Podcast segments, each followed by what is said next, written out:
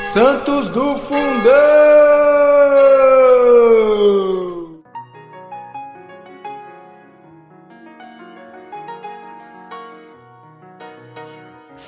Fala, santidade, tudo bem? Eu não sou o Mark Júnior, eu sou a Cris Dias e hoje nós estamos aqui com um episódio pra lá de especial, minha gente. Temos até convidado especial hoje, hein?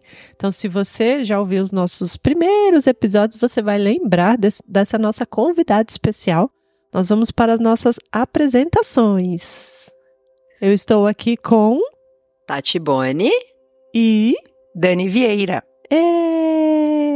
Hoje, o, o, episódio de hoje merece a participação dela, hein? Temos bastante para ouvir aqui com Ai, ela. Meu Deus, eu tô tão ansiosa.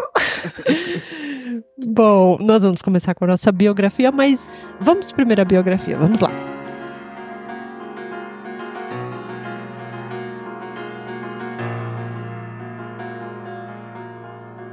Concepción Cabreira de Armida nasceu em 8 de dezembro de 1862 na cidade de San Luís Potosí, no México. Filha de uma família rica, era chamada carinhosamente por parentes e amigos de Conchita e cresceu muito próxima a Jesus Eucarístico. Casou-se com Francisco Armida, Garcia em 8 de novembro de 1884 e tiveram nove filhos. Um fato que marcou o seu itinerário espiritual, segundo seus biógrafos, foi a visão que teve da cruz do apostolado enquanto rezava na igreja na Companhia de Jesus em São Luís Potosí. Seu marido faleceu em 17 de setembro de 1901, no entanto, ela lutou para que seus filhos seguissem adiante, confiando em Deus e seguindo o exemplo da Virgem Maria. Fundou o Apostolado da Cruz em 1894, as Religiosas da Cruz do Sagrado Coração de Jesus em 1897, a Aliança de Amor com o Sagrado Coração de Jesus em 1909 e a Fraternidade de Cristo Sacerdote em 1912. Anos depois conheceu o Padre Félix, e em 1914 assumiu a tarefa de dar origem à Congregação dos Missionários do Espírito Santo em plena perseguição religiosa no México. Fundada às cinco obras da cruz, Concepción Cabreira de Armida seguiu em frente e, durante o governo de Plutarco Elias, deu refúgio a vários sacerdotes perseguidos. Um deles foi Dom Ramón, primeiro arcebispo de Puebla e grande amigo das obras da cruz. Morreu em 3 de março de 1937 na cidade de México e em 1999 foi declarada venerável por São João Paulo II. E beatificada, né? Agora em 2019 por é, Papa, Papa Francisco. Francisco. Bom, então falaremos hoje da Beata Conchita. Temos até relíquia aqui hoje conosco, hein? Nós vamos começar com uma oração dela mesmo, para o Espírito Santo iluminar esse episódio aqui, porque promete, hein, gente? Vamos lá.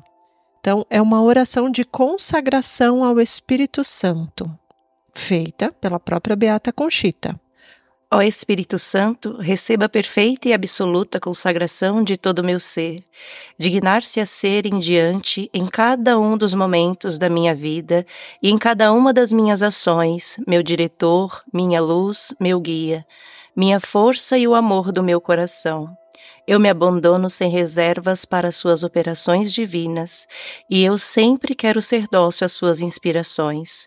Ó Espírito Santo, transforma-me com Maria e em Maria, em Cristo Jesus, para a glória do Pai, para a salvação do mundo. Amém. Amém. Então vamos lá, né? Vamos contar, vamos conversar sobre Conchita. O que, que vocês querem começar falando aí sobre a história dela? Se quiser começar pela ordem cronológica, Dani, ser um pouquinho da infância, da família. É, assim, pelo que eu lembro, né? Pelo que eu me lembro, vocês sempre começam, né, na parte da família, pela infância. Tô tentando retomar aqui os episódios passados, né? Então, falando assim um pouquinho da infância dela, como a Tati, né, mencionou, ela nasceu numa família que tinha boas condições financeiras, né? Cresceu numa fazenda. E como a maioria, né, de, de todos os santos, ela teve uma família cristã, né, verdadeiramente cristã. O pai dela era um homem muito bom, um, um cristão verdadeiro. Então, assim, rezava o rosário todos os dias. E ela diz também que ela aprendeu através da mãe o amor à Nossa Senhora e à Eucaristia a Sagrada Eucaristia. Então, assim, esta mãe, né, que preparou e cultivou na alma dessa, dessa beata, né, da, da Conchita, esse, esse amor e essa inclinação para, para a igreja, para a docilidade e intimidade de Nosso Senhor. Então, é mais uma vez, né, que a gente fala da importância, né, da família para a formação e o incentivo, né, das práticas cristãs e, e a proximidade, né? Porque é a família que apresenta Deus, Nossa Senhora, o amor à Eucaristia. Né? Isso faz muita importância aí na formação de todos nós. É, bendito seja Deus pelas famílias que buscam esse caminho, né? Hoje nós somos família, nós que estamos aqui somos mães, é, então nós também temos essa, essa obrigação e essa responsabilidade espiritual de formar os nossos filhos para você que nos escuta, de repente você já começou o episódio e falou: putz, eu não tive essa família, né? Não tive essa família, o que, que eu vou fazer agora? Não tem problema, né? Você, você tem o chamado a ser essa família. Então, é, acho que já começa aí essa história dela de uma alma que busca esse amor pela Eucaristia desde a infância, né? É, e tudo começa no nascimento dela, né? Que ela já nasceu no dia 8 de dezembro. Ah, meu Deus. É, que é o dia da Imaculada Conceição, por isso ela recebe esse nome também, né? E desenganada, né? A mãe dela era desenganada de seu nascimento. Ó. Os pais já tinham sete filhos, e quando a mãe engravidou de Conchita, os médicos falaram, ó, pro pai escolher. Ou Conchita ou a mãe. E aí o pai falou assim: não, mas eu já tenho sete filhos, né? então eu vou escolher a mãe. pra ajudar Deixa a, a mãe viver. Porque como é que eu vou fazer com sete filhos? Então deixa a mãe viver. E aí os médicos injetaram um líquido para que ela pudesse abortar e ah, e aí, é, a, a fez caras aqui, porque às vezes a, a, gente pega umas informações de um lugar, outros de outro, a gente vai unindo as informações, isso que é legal no, no episódio. E aí o líquido fez com que a a, Be a Beata, ao invés de, de, de, ser abortada, entrasse mais e ficasse mais acolhidinha ali dentro do útero, gente. E aí Conchita nasce no dia 8 de dezembro, é, dia da Imaculada Conceição, e depois ela ainda tem mais dois filhos, Dani, a mãe dela. Depois, se não me engano, dois ou três filhos depois de Conchita. Então também os pais tiveram uma família numerosa, tá? Então assim, o nascimento dela já é um milagre, né? Um grande milagre. É, e não só o nascimento, né? Mas, assim, a mãe dela teve muita dificuldade também para amamentá-la, né? Então, assim, a, é, teve um período que achou que ela estava morta. Tanto que levaram a, a, ela, bebezinha, para um outro lugar.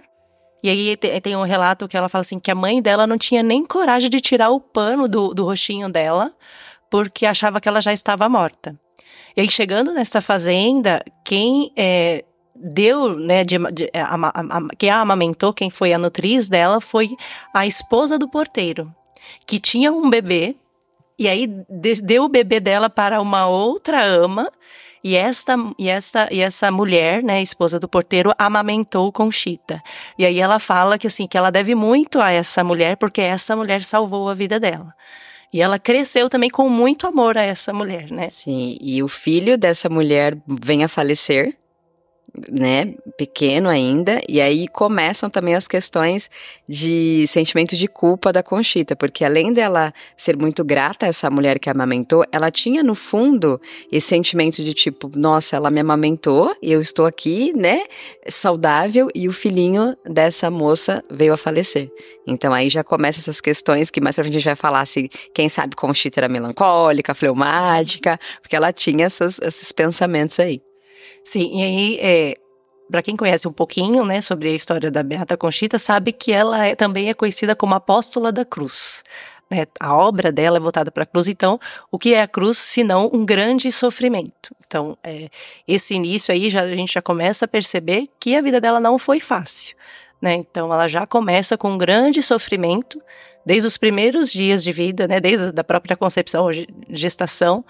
Então, e ela vai passar ainda por muitos sofrimentos até a sua morte. É, e tudo isso tem um propósito, tem um sentido que a gente também vai continuar falando aqui. É, só um pouquinho antes da, da, amamentação, ela também fica muito doente, né? Assim que, que ela nasce, e aí ela é logo batizada. Dois dias depois, ela já é batizada no dia da transladação de Nossa Senhora, que é o dia 10 do 12. Ela recebe o batismo, e uma curiosidade aqui que os padrinhos dela eram muitos devotos de Santo Antão. então é muita santidade, né? Imagina a intercessão desses padrinhos já, né? Porque não era qualquer pessoa, né? É, esse eu só, é, eu estou usando como referência né, um livro chamado Diário Espiritual de uma Mãe de Família. Foi preparado por Marie Michael Philpon, né, que foi quem organizou os, os escritos, né, que foi a partir dos diários de, de, de, Santa Faustina, então ele foi retirando trechos. Santa Faustina, Santa Faustina. Meu Deus do céu. eu falei, ué, é peraí. falou diário, a gente diário, já lembra de Santa Faustina, né? Então, assim, é, ele retirou trechos do diário de, da Beata Conchitas, né? E, e, muitos diários que ela escreveu durante aí mais de 40 anos, parece. Ela milhares, tem muitos escritos, né? Muitos, são muitos, muitos, muitos diários. E ele foi tirando trechos e fazendo um compilado, organizando mais ou menos, contando a vida dela, né? Então, assim, ele não é um diário integral de, de Santa Conchita. Tem alguma. Beata. Não. Conchita, amiga. É, gente, Conchita. Eu vou chamar ela porque ela já é minha amiga, então ela vai ser Conchita mesmo. Não vai ser Beata, não vai ser toda, vai ser Conchita. E assim, ele vai fazendo um paralelo, ele vai apresentando, na verdade, né, a Conchita e a obra, o chamado dela. É, então, é, eu, eu uso como referência mais esse, esse diário, né? não pesquisei tantas coisas na, na internet. Para além do diário, né? Para além do diário. Então, é, tem, aqui tem bastante falas delas. E uma das falas dela, né, só para elucidar o que, como que ela via os pais dela. Ela fala assim: meus pais eram excelentes cristãos. Na capela da fazenda, meu pai sempre rezava o rosário com a família, os peões e as pessoas do campo. E aí ela fala: minha mãe era uma santa. Minha mãe incutiu em minha alma o amor à Santíssima Virgem Maria e à Eucaristia. E era rígida com ela. Eu, eu vi um relato que ela, rezando as Ave Maria, também falava assim: tá rezando muito rápido pode rezar com mais devoção, pode rezar mais devagar. e a mãe dela falou para ela assim: ó, eu peço para que o Senhor tenha misericórdia desse jeito que você reza, porque essas Ave Marias tão rápido assim, misericórdia. É, e ela fala assim que os pais dela realmente eram católicos excelentes, mas eles não eram de melindres, eles não gostavam de, de criança de mimimi, não. Não, não era mimimi, não. Tem uma vez, ela conta que fala que ela tava andando a cavalo, aí ela caiu, ela começou a ficar triste, então o pai dela falou assim: ó, levanta, vai tomar uma água e volta para tentar de novo. Forjada na fortaleza fortaleza. Exatamente. Não tem esse negócio de ficar passando, ai, coitadinha dela. E olha que assim, ela fala também que a mãe dela a amou com predileção. Mas é isso que na verdade é o amor, né? O amor não é você mimar a, a, a criança e o ser, mas é você amá-la, estar presente, dar aquilo que você tem de melhor, que no nosso caso é a fé, é o amor ao nosso Deus, né? E prepará-la para a vida, né? Prepará-la para ser forte. Então, é dar o amor, mas também dar os limites, mostrar o caminho de, de como que é a vida. E uma coisa muito interessante de falar aqui também, que Cochita nunca foi à escola. Né, ela recebeu toda a educação dentro da casa dela. Os professores iam lá, então assim, ela teve aula de música, de bordado. E naquela época, né, é, fala também aqui que não era de costume, né, ir à escola, ter esse ensino formal. E ela aprendia, como ela era menina, ela aprendia algumas coisas relacionadas a essa natureza feminina. Então ela aprendeu bordado, música, é, piano, e falava que ela cantava e tocava muito bem também. E, ela, é. e era, na verdade, uma das disciplinas preferidas. Ela fala até que deixou, ela foi um pouco negligente com as outras disciplinas, porque gostava e apreciava muito mais a música também. E os escritos dela, a gente vai ver isso depois, mas é de linguagem muito simples e acessível. Então, qualquer um de nós pode ler o, o que ela escreveu sem grandes complexidades. Não é um escrito assim como São Tomás de Aquino, Santo Agostinho, que é um escrito que às vezes você lê e você fala, gente, peraí, eu não estou entendendo, deixa eu voltar. O dela é muito. Uma linguagem. Uma né? linguagem muito acessível para nós mesmos, né? Então, isso é muito bom. É, e a Dani contando dessas lembranças da infância, eu vou pensando na importância das lembranças na infância. No que, que ela trouxe de bom de tudo isso que ela viveu, do que ela foi aprendendo, essa convivência ali no lar, a forma como ela foi educada, o quanto isso foi formando é, a pessoa dela para aquilo que ela iria para a vocação dela Pra foi vocação, essencial. Cris. é. A mãe ensinou tudo do lar, tudo, tudo, tudo. da fé. Exatamente. Ensinou a lavar, passar, cozinhar, tudo que, o- que uma né, boa esposa deve saber. E com a mãe também ela aprendeu como deveria ser uma boa esposa. Né? Então, esse papel fundamental da mãe, que eu, quando fui eh, lendo assim, eu falei, meu, como faz a diferença? Porque nós vemos hoje muitos casamentos que, que, que acabam, que terminam por coisas simples, porque a mulher não, Não tinha cozinha. não cozinha. Né? Porque a mulher não, não, Não arruma sabe, casa. Não arruma a casa. Então chega, tá tudo sujo, fica aquela guerra para ver. Não, você lava, eu passo, você. Né? Então, a, a grande importância que as mães têm hoje de educar não só as suas filhas mulheres, mas também os seus filhos homens, porque mais pra frente, quando a gente vai falar um pouco dos filhos dela, quando os filhos vão casar, os homens, ela escreve carta para os filhos homens, dizendo a eles como eles devem ser, como eles devem ser como marido. Né? Então, olha, Exemplo, fica a dica. né? E tudo ela aprendeu com quem? Com os pais dela. E essa mãe que, né, assim, eu admirei muito por ter ensinado o que precisa ser ensinado, gente. o básico, né? Que faz a diferença. Nós, assim, é, nós já gravamos alguns episódios sobre santas casadas. Zélia, Giana, a família Beltrame. Mais algum que vocês lembram? Acho que esses, né? Me vem à memória agora das mulheres casadas. E hoje nós temos mais esse episódio, porque é, não sei se vocês se atentaram no início da biografia, né? Ela é mãe. e tem é, os títulos dados a ela. Então, é, eu lembro de Santa Giana, os títulos de Santa Giana me marcaram muito, que era esposa, mãe e médica. Os títulos de Conchita é esposa, mãe, mística e apóstola. Mística, e apóstola. Ela é, é mãe, tá, gente? Esposa, tá? Mas vamos seguir na história, só pra gente não esquecer desses títulos, assim. Então, uma coisa que eu acho importante, eu gostaria de retomar, quando a gente fala da educação dela, né, de que ela não teve uma educação assim escolar, ela não fez faculdade nem nada, eu fico meditando assim, é importante justamente por isso que ela foi escolhida, né? Porque como Deus escolhe os seus pequeninos para revelar as suas verdades, porque assim, não, não era possível contestar tudo que ela recebia de revelação teológica. Porque quando olhavam aquela mulher, a maneira que ela cresceu, eles falavam assim: não é possível uma, uma mulher ter esta iluminação se não for de Deus. Esta compreensão de coisas assim muito elevadas, que a gente vai conversar lá para frente, se não for pela iluminação do Espírito Santo. Então, assim, o fato dela não ter tido acesso, né, assim, às faculdades, como São Tomás, Santo Agostinho, né, que teve muitos estudos e são os doutores da igreja, é, ela na simplicidade, porque todo mundo, vi, um dos maiores testemunhos, falava que ela era uma mulher muito simples, né? Então, assim, a gente vê na simplicidade, é na simplicidade que Deus revela a tua grandeza, né? E aí era incontestável que uma moça tão simples pudesse ter acesso a, a, a, a inspirações tão elevadas como ela teve. Isso aí já depois de casada, né, Dani? Isso, foi a partir do... Não, tem um, tem um período, mas é porque faz, faz parte, porque ela casou cedo também, né? Uhum. Ela, na verdade, meio que aqui fala, né, que ela ficou noiva aos 13 anos, mas Ah. não quer dizer que ela casou aos 13 anos, que 13 anos ela conheceu, Conheceu. conheceu, o futuro marido dela, que foi o primeiro homem que ela conheceu, e aí, né, ele se declarou para ela, tal, mas aí a família falou que não, porque ela era muito nova, e eles começaram a se corresponder. Eles ficaram, acho que nove anos se correspondendo, um namoro aí de correspondências durante nove anos, se conhecendo, e aí depois que ela, que ela se casou. E aí não tem como separar, né?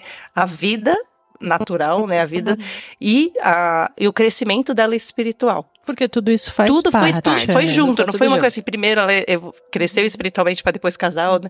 Então assim, é, foi uma coisa interligada, né? Interligada. Sobre a infância, esse início de vida, e temos mais alguma coisa para complementar que vocês queiram falar? Ah, o crisma, né? Que ela Ah, é crismada vamos aos três anos, gente. Antes ah, era super é. cedo. Fiquei assim, cara, com três anos ela recebe a confirmação do Crisma. E aí realmente já tá pronta, né? com três anos. Tipo, vai, vai e faça o que tem que fazer. Gente, a gente tá nervosa pra esse episódio, tá? A gente quer também, assim, salientar que é muita responsabilidade gravar esse episódio, porque a Conchita já tá famosinha, né? Entendam esse termo famosinha. Uhum. Muitas Conhecida. pessoas já estão conhecendo Conchita. Então, assim, perdoe os nossos erros. E acho que nosso nervosismo também é pela responsabilidade da mensagem da vida dela. Cada vez que a gente grava a história de um santo, esse santo tem uma mensagem para o mundo, né? Para nós. E Conchita tem essa mensagem para estes tempos. Então, a gente grava na responsabilidade de saber, Senhor, o Senhor quer passar uma mensagem para quem está nos ouvindo, para você que está nos ouvindo agora, Deus tem uma mensagem para passar para sua vida, para nossa vida, através da história dela.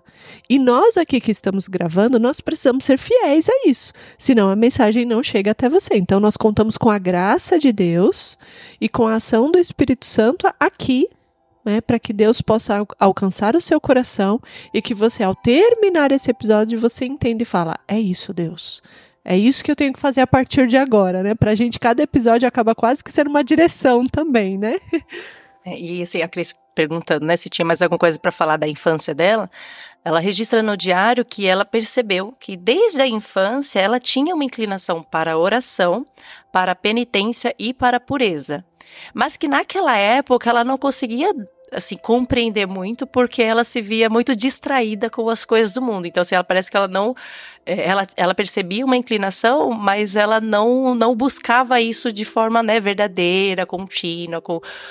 Mas isso, é ela foi refletir isso depois, quando cresceu. É a mesma coisa quando a gente reflete na nossa infância, do nosso passado, e a gente percebe tantas coisas que a gente poderia ter feito melhor, né? Mas essa inclinação foi desde pequenininha a oração, a penitência e a pureza. E isso é uma, é uma das principais marcas de, de Conchita. Pureza, oração e penitência. penitência. E essa palavra assim, é, é muito forte porque é, até é, após o casamento também, ela sempre buscava fazer penitências né? E, e o marido dela falava para ela que é, você não precisa fazer penitência, você já tem nove filhos para cuidar. Esses meninos vivem doentes, quer mais penitência que isso, né? E o diretor espiritual dela também, a, também pensava assim, tanto que ele a proibiu de fazer penitências. Ela ficou durante dez anos sem fazer penitências, porque ela, além né, das obrigações de casa, ela usava o como que é o nome daquele negócio? É, tipo silício, alguma coisa assim, para aumentar a penitência, né? E aí ela tirava antes do marido chegar. É, e aí o, o, o diretor espiritual teve um período que proibiu ela de fazer a penitência, por conta dessa uhum. Esse diretor também é um presente de Deus na vida dela, né? Ele é venerável, Venerável Félix? É esse ou então, Na verdade, ela teve vários diretores. Uhum. Esse que, que, que, proibiu a penitência foi é, um dos primeiros, né? Que acompanhou uhum. ela logo, logo no começo, na época que ela que ela casou. O, o Venerável Félix ela conheceu já bem um pouco uhum. depois. E aí ela teve meses de direcionamento com ele. E ele logo. Ah, a gente vai, já vai entrar, é, mas vamos deixar mais pra frente do, do, do, Venerável, porque. Mas ele foi, teve uma relação muito importante com ela, mas ele, eles ficaram afastados durante 10 anos também. É muito interessante. Então vamos voltar aqui. Vamos, vamos, voltar. Vamos voltar lá para A gente tá na, na adolescência, Isso, vamos dizer vai. assim. Na adolescência. Vamos voltar pra adolescência. Isso. Que é com 13 anos, que aí você já com falou, 13 né? anos que, que ela é... conhece o. Isso, com 13 anos ela dela. conhece o noivo dela. E aí, que é engraçado que ela fala, ela fala também que ela nunca sentiu o desejo de ser religiosa né? Esse chamado a, a apesar dela ter a, essa inclinação à pureza, ela não sentia o chamado para a vida religiosa. Né? Ela falava que ela ouvia do tio que era padre é, sobre as virgens, mártires. Ela ficava encantada, mas ela sentia que aquilo não era para ela. Ela sempre sentiu o desejo e, e, e sabia que a vida dela seria ser casada e, e ser mãe. Ela falava que ela, ela pedia, Deus, dá-me muitos filhos, né, para que eles possam te amar. Ela queria ter muitos filhos para que Deus fosse amado. Porque ela não se achava digna de amar a Deus como ele merecia ser amado. Então ela falou assim: eu não sou digna de amar a Deus como ele merece ser amado. Então que eu tenha filhos e que os meus filhos possam amá-lo dignamente. Gente, ah, eu não consigo, eu não aguento essa mulher. A gente tinha que fazer a gravação com imagens para as pessoas verem a, a nossa, nossa, cara. cara. E, e, oh, gente, aí vocês viram que ela era muito cortejada, né? Que ela era muito bonita, então tinham muitos rapazes que queriam casar-se com ela. E teve uma festa que tinha, eu não me recordo, eram 26 ou 46 pretendentes. E aí diz os escritos que ela escolhe o futuro marido pela bondade dele. Ela enxergava nele uma bondade, então é isso que faz ela, né, é, gostar dele e querer tê-lo como futuro marido. Que virtude, né? Assim, uma virtude tão simples, Sim. né? Mas eu logo lembrei de São José porque eu falei, realmente, uma pessoa boa, é. de coração é uma pessoa pura e a bondade vai puxando tantas outras virtudes, né? Sabe a escolha de é, Conchita. Não era o mais belo e não era não. o mais rico, mas ela, ela escolheu aquele que parecia ser bom é, e cristão também. E ela fala que a, desde a primeira correspondência com ela, ela sempre procurou levá-lo a Deus. Então sempre conversava com ele coisas do céu. Mas ele já era de Deus? Ele era cristão, já. Ele né, já era cristão, ele era um bom homem e sempre foi muito respeitoso com ela também. E, assim, é, pra gente não pular já pro casamento, antes dele casar, e foi um dos marcos na vida da Conchita, da Conchita ainda, né, na adolescência, ela, te, ela já, né, iniciando essa questão do sofrimento, é, a infância não fala que ela teve muitos sofrimentos. Fala, fala do episódio, aqui no livro, pelo menos, né? Fala do, do episódio do nascimento, né? Dos primeiros anos de vida. Ela teve alguns episódios que ficou doente, então ela tinha essas enfermidades. Mas é, um dos maiores sofrimentos que ela passou foi a morte do irmão, que, era, que ela era bem apegada, né? E, e aí ela fala que ali foi o ponto de partida para uma vida nova. Então, o irmão dela, Emanuel, é Manuel, Manuel. na verdade. Manuel, não é Emanuel. Manuel, é, ele morreu por um acidente. Assim, a arma de uma pessoa que estava do lado dele disparou e atravessou a cabeça dele. Hum. Então, foi uma tragédia que arrasou a família. E a partir dali, daquela perda, ela, daquele sofrimento, ela, ela, ela, se, ela se percebeu, né? De, de como ela era apegada às coisas do mundo e, e o quanto ela precisava se unir ainda mais a Deus né? Então aqui já traz um, Olha, um grau já, é. né, de busca. Ela tinha 14 anos nessa idade e ela relata assim que quando morre alguém assim, a pessoa tem dois caminhos, ou se afastar de Deus, ficar com raiva, ódio de Deus, ou se aproximar mais de Deus. E ela escolhe, como a Dani disse, se aproximar de Deus. E é aí, a Dani disse o Marco, que ela entende que ela tem um, um chamado ao sofrimento. Olha, o, já o, o, ensinamento de Conchita sobre a morte, né? Então, acho que já fica também já uma lição aí para esse episódio nosso. É, e aí ela, na verdade, ela vai começar a compreender que, assim, as perdas que ela tem durante a vida é, na verdade, uma preparação para uma união plena com Deus. Pra, porque assim, Deus vai preparando e vai conduzindo ela para que ela não esteja apegada a nada, apenas a Ele. Tem uma parte que Jesus fala que no coração dela não pode ter nada, apenas a ele. Não pode ter filho, não pode ter. Apesar dela se dedicar, é, dar a vida dela por estes, né, aqui na terra, o coração dela tem que ser completamente preenchido por Nosso Senhor. Isso é interessante, né? Porque assim, ela tem isso dentro do coração dela, é um, uma direção de Deus para ela, mas ela não se desfaz, não menospreza aquele que é o chamado dela ali no lar, na educação dos filhos, do esposo, do marido. A gente já tá, a gente vai e volta nessa é, história, é, tá, gente? Porque não dá. Porque quando vocês falam assim que Jesus já vai, ela vai buscando, ela entende esse chamado ao sofrimento, e aí ela começa com alguns apegos né? E aí Jesus fala para ela assim que alguns apegos ela tem que deixar. Um desses apegos, que eu devo estar lá na frente, mas eu já vou falar agora, que é o sofrer por ele. Ela era apegada ao sofrer por Jesus e ela tinha que deixar esse apego. Só assim ela alcançaria a pureza plena e chegaria à sétima morada. é incrível. E aí, eu acredito que foi aí, Dani. A gente que... já vai adiantar que ela não, chegou na morada? Não, não, não, calma, não calma, calma, calma, E aí, Dani, eu acredito que foi aí que Jesus fala para ela assim, é, como deveria ser a oração dela, né? É, me peça uma vida longa e sofra. E escreva muito. Essa é a sua missão na Terra. A gente tá se olhando. E assim, através disso, a missão na terra dela é salvar almas através Através disso. do sofrimento. né? Então Jesus me peça uma vida, Me peça uma longa vida longa, porque você precisa ter vida longa para pra sofrer, bastante muito mais. e escreva. Então ela foi muito É. fiel a isso que Jesus, né, recomendou a ela. Não, E- é, eu só queria é, mostrar, é, usar as palavras dela nesse momento, assim, de do, no período que o irmão dela morreu. Ela diz assim: é, Este golpe foi muito cruel, mas muito salutar para minha pobre alma, tão inconstante e distraída, e também para toda a minha família. Sempre sofri muito por ser afetuosa. Tinha um coração muito apegado, não só em casos de mortes, mas também de ausências. Ela fala que desde criança, assim, quando o pai dela ia trabalhar, ela já chorava. Qualquer afastamento das pessoas com que ela amava, ela já sentia muito sofrimento. Era o espinho da carne dela. É. E, e aí ela fala que isso fez com que ela, né, fosse meio que percebesse que assim, que ela vivia em meio a distrações, né? E, e aí ela fala assim: "O coração tem sido um dos meus maiores martírios, mesmo que na aparência pareça fria e indiferente." É, às vezes as, as pessoas olhavam para ela e não percebia, né, o quanto ela era apegada, mas ela sentiu no coração este este apego. Então aí foi Deus começando a, a trabalhar. E é a meditação que a gente faz assim, que como os momentos de profunda dor e sofrimento, né, são capazes de nos salvar, né, de uma vida medíocre e do próprio inferno. Essa é a meditação que eu fiz quando eu li essa parte. Sim.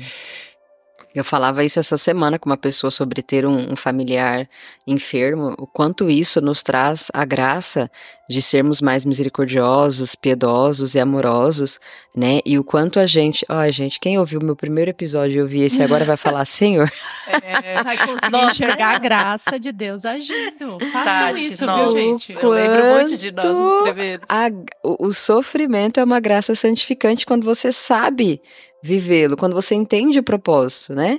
O, sofrimento, ele nos traz essa oportunidade de nos santificarmos, gente. Por isso, hoje eu entendo. Há quantos anos a gente grava já? Depois de não sei quantos anos, eu entendo quanto é santificante o sofrimento e por que esses santos pediam mesmo para sofrer. Porque é através dele que a gente consegue essa santificação, que a gente consegue avançar nas moradas, né? Através da graça divina. É, e aí foi aqui que ela sentiu, né, um, um impulso maior de perfeição. E aí é que ela fala, né, todas as noites naquela fazenda ao anoitecer em oração, sentia minha alma, sentia que minha alma se desprendia da terra buscando desejosamente a Deus.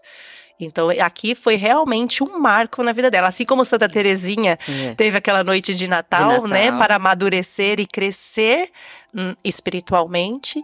É, esse daqui foi o marco de, da Beata Conchita. Foi a morte do irmão que fez ela dar esse impulso, esse passo, essa decisão, né, de ser perfeita para Deus. E aí eu tô pensando aqui, qual é o marco nas nossas vidas, né? Para Exatamente. você que está nos ouvindo também, qual é o marco? Já tem esse marco ou não tem ainda? Então, talvez seja hoje, talvez seja o agora, né? Mas qual o marco da nossa vida para esse impulso, para essa mudança? Assim, aí agora sim a gente pode falar, né, do casamento, que casamento. esse, né, ela Chegamos no chegamos no casamento chegamos no casamento, que é o que aconteceu em, deixa eu a data. Ah, eu não, não achei aqui a data é, é, é, exatamente. Quantos anos ela tinha? Aproximado, se ela. 20. E um, mais ou menos? 21. Não, 22, né? Pera, vai ter ela aqui, ficou ó. nove anos se trocando correspondências com. 22. Entre 21 para 21 e 22 Deixa eu achar. anos. Calma aí, gente. Deixa eu achar aqui. Ah, A Dani procura ali é, uma curiosidade sobre como ela pensava Eu que engravidava, tá? Porque naquela época não se falava assim, né? Dessas questões tão abertamente. E ela achava que é, esposo e esposa davam as mãos, o padre daria uma bênção e assim ela ficaria grávida. Tá? Então ela pensava que era assim, gente. Incrível, eu dei muita risada, assim, achei muito lindo como ela imaginava. Então, eu fiquei pensando, como foi pra ela, né? Quando ela descobriu que, opa, não era assim, eu tenho que. Meu Deus, a cabeça dela, né? Como deve ter ficado. E sempre entregando, buscando viver isso na plenitude em Deus, né? Deve ter sido muito lindo, muito lindo, muito lindo. E isso remete ao que a Dani falou no início das, dos três caminhos que ela fazia, né? Da pureza. Então a gente entende que de fato ela viveu durante esse processo de infância, juventude, Sim. uma pureza mesmo, né?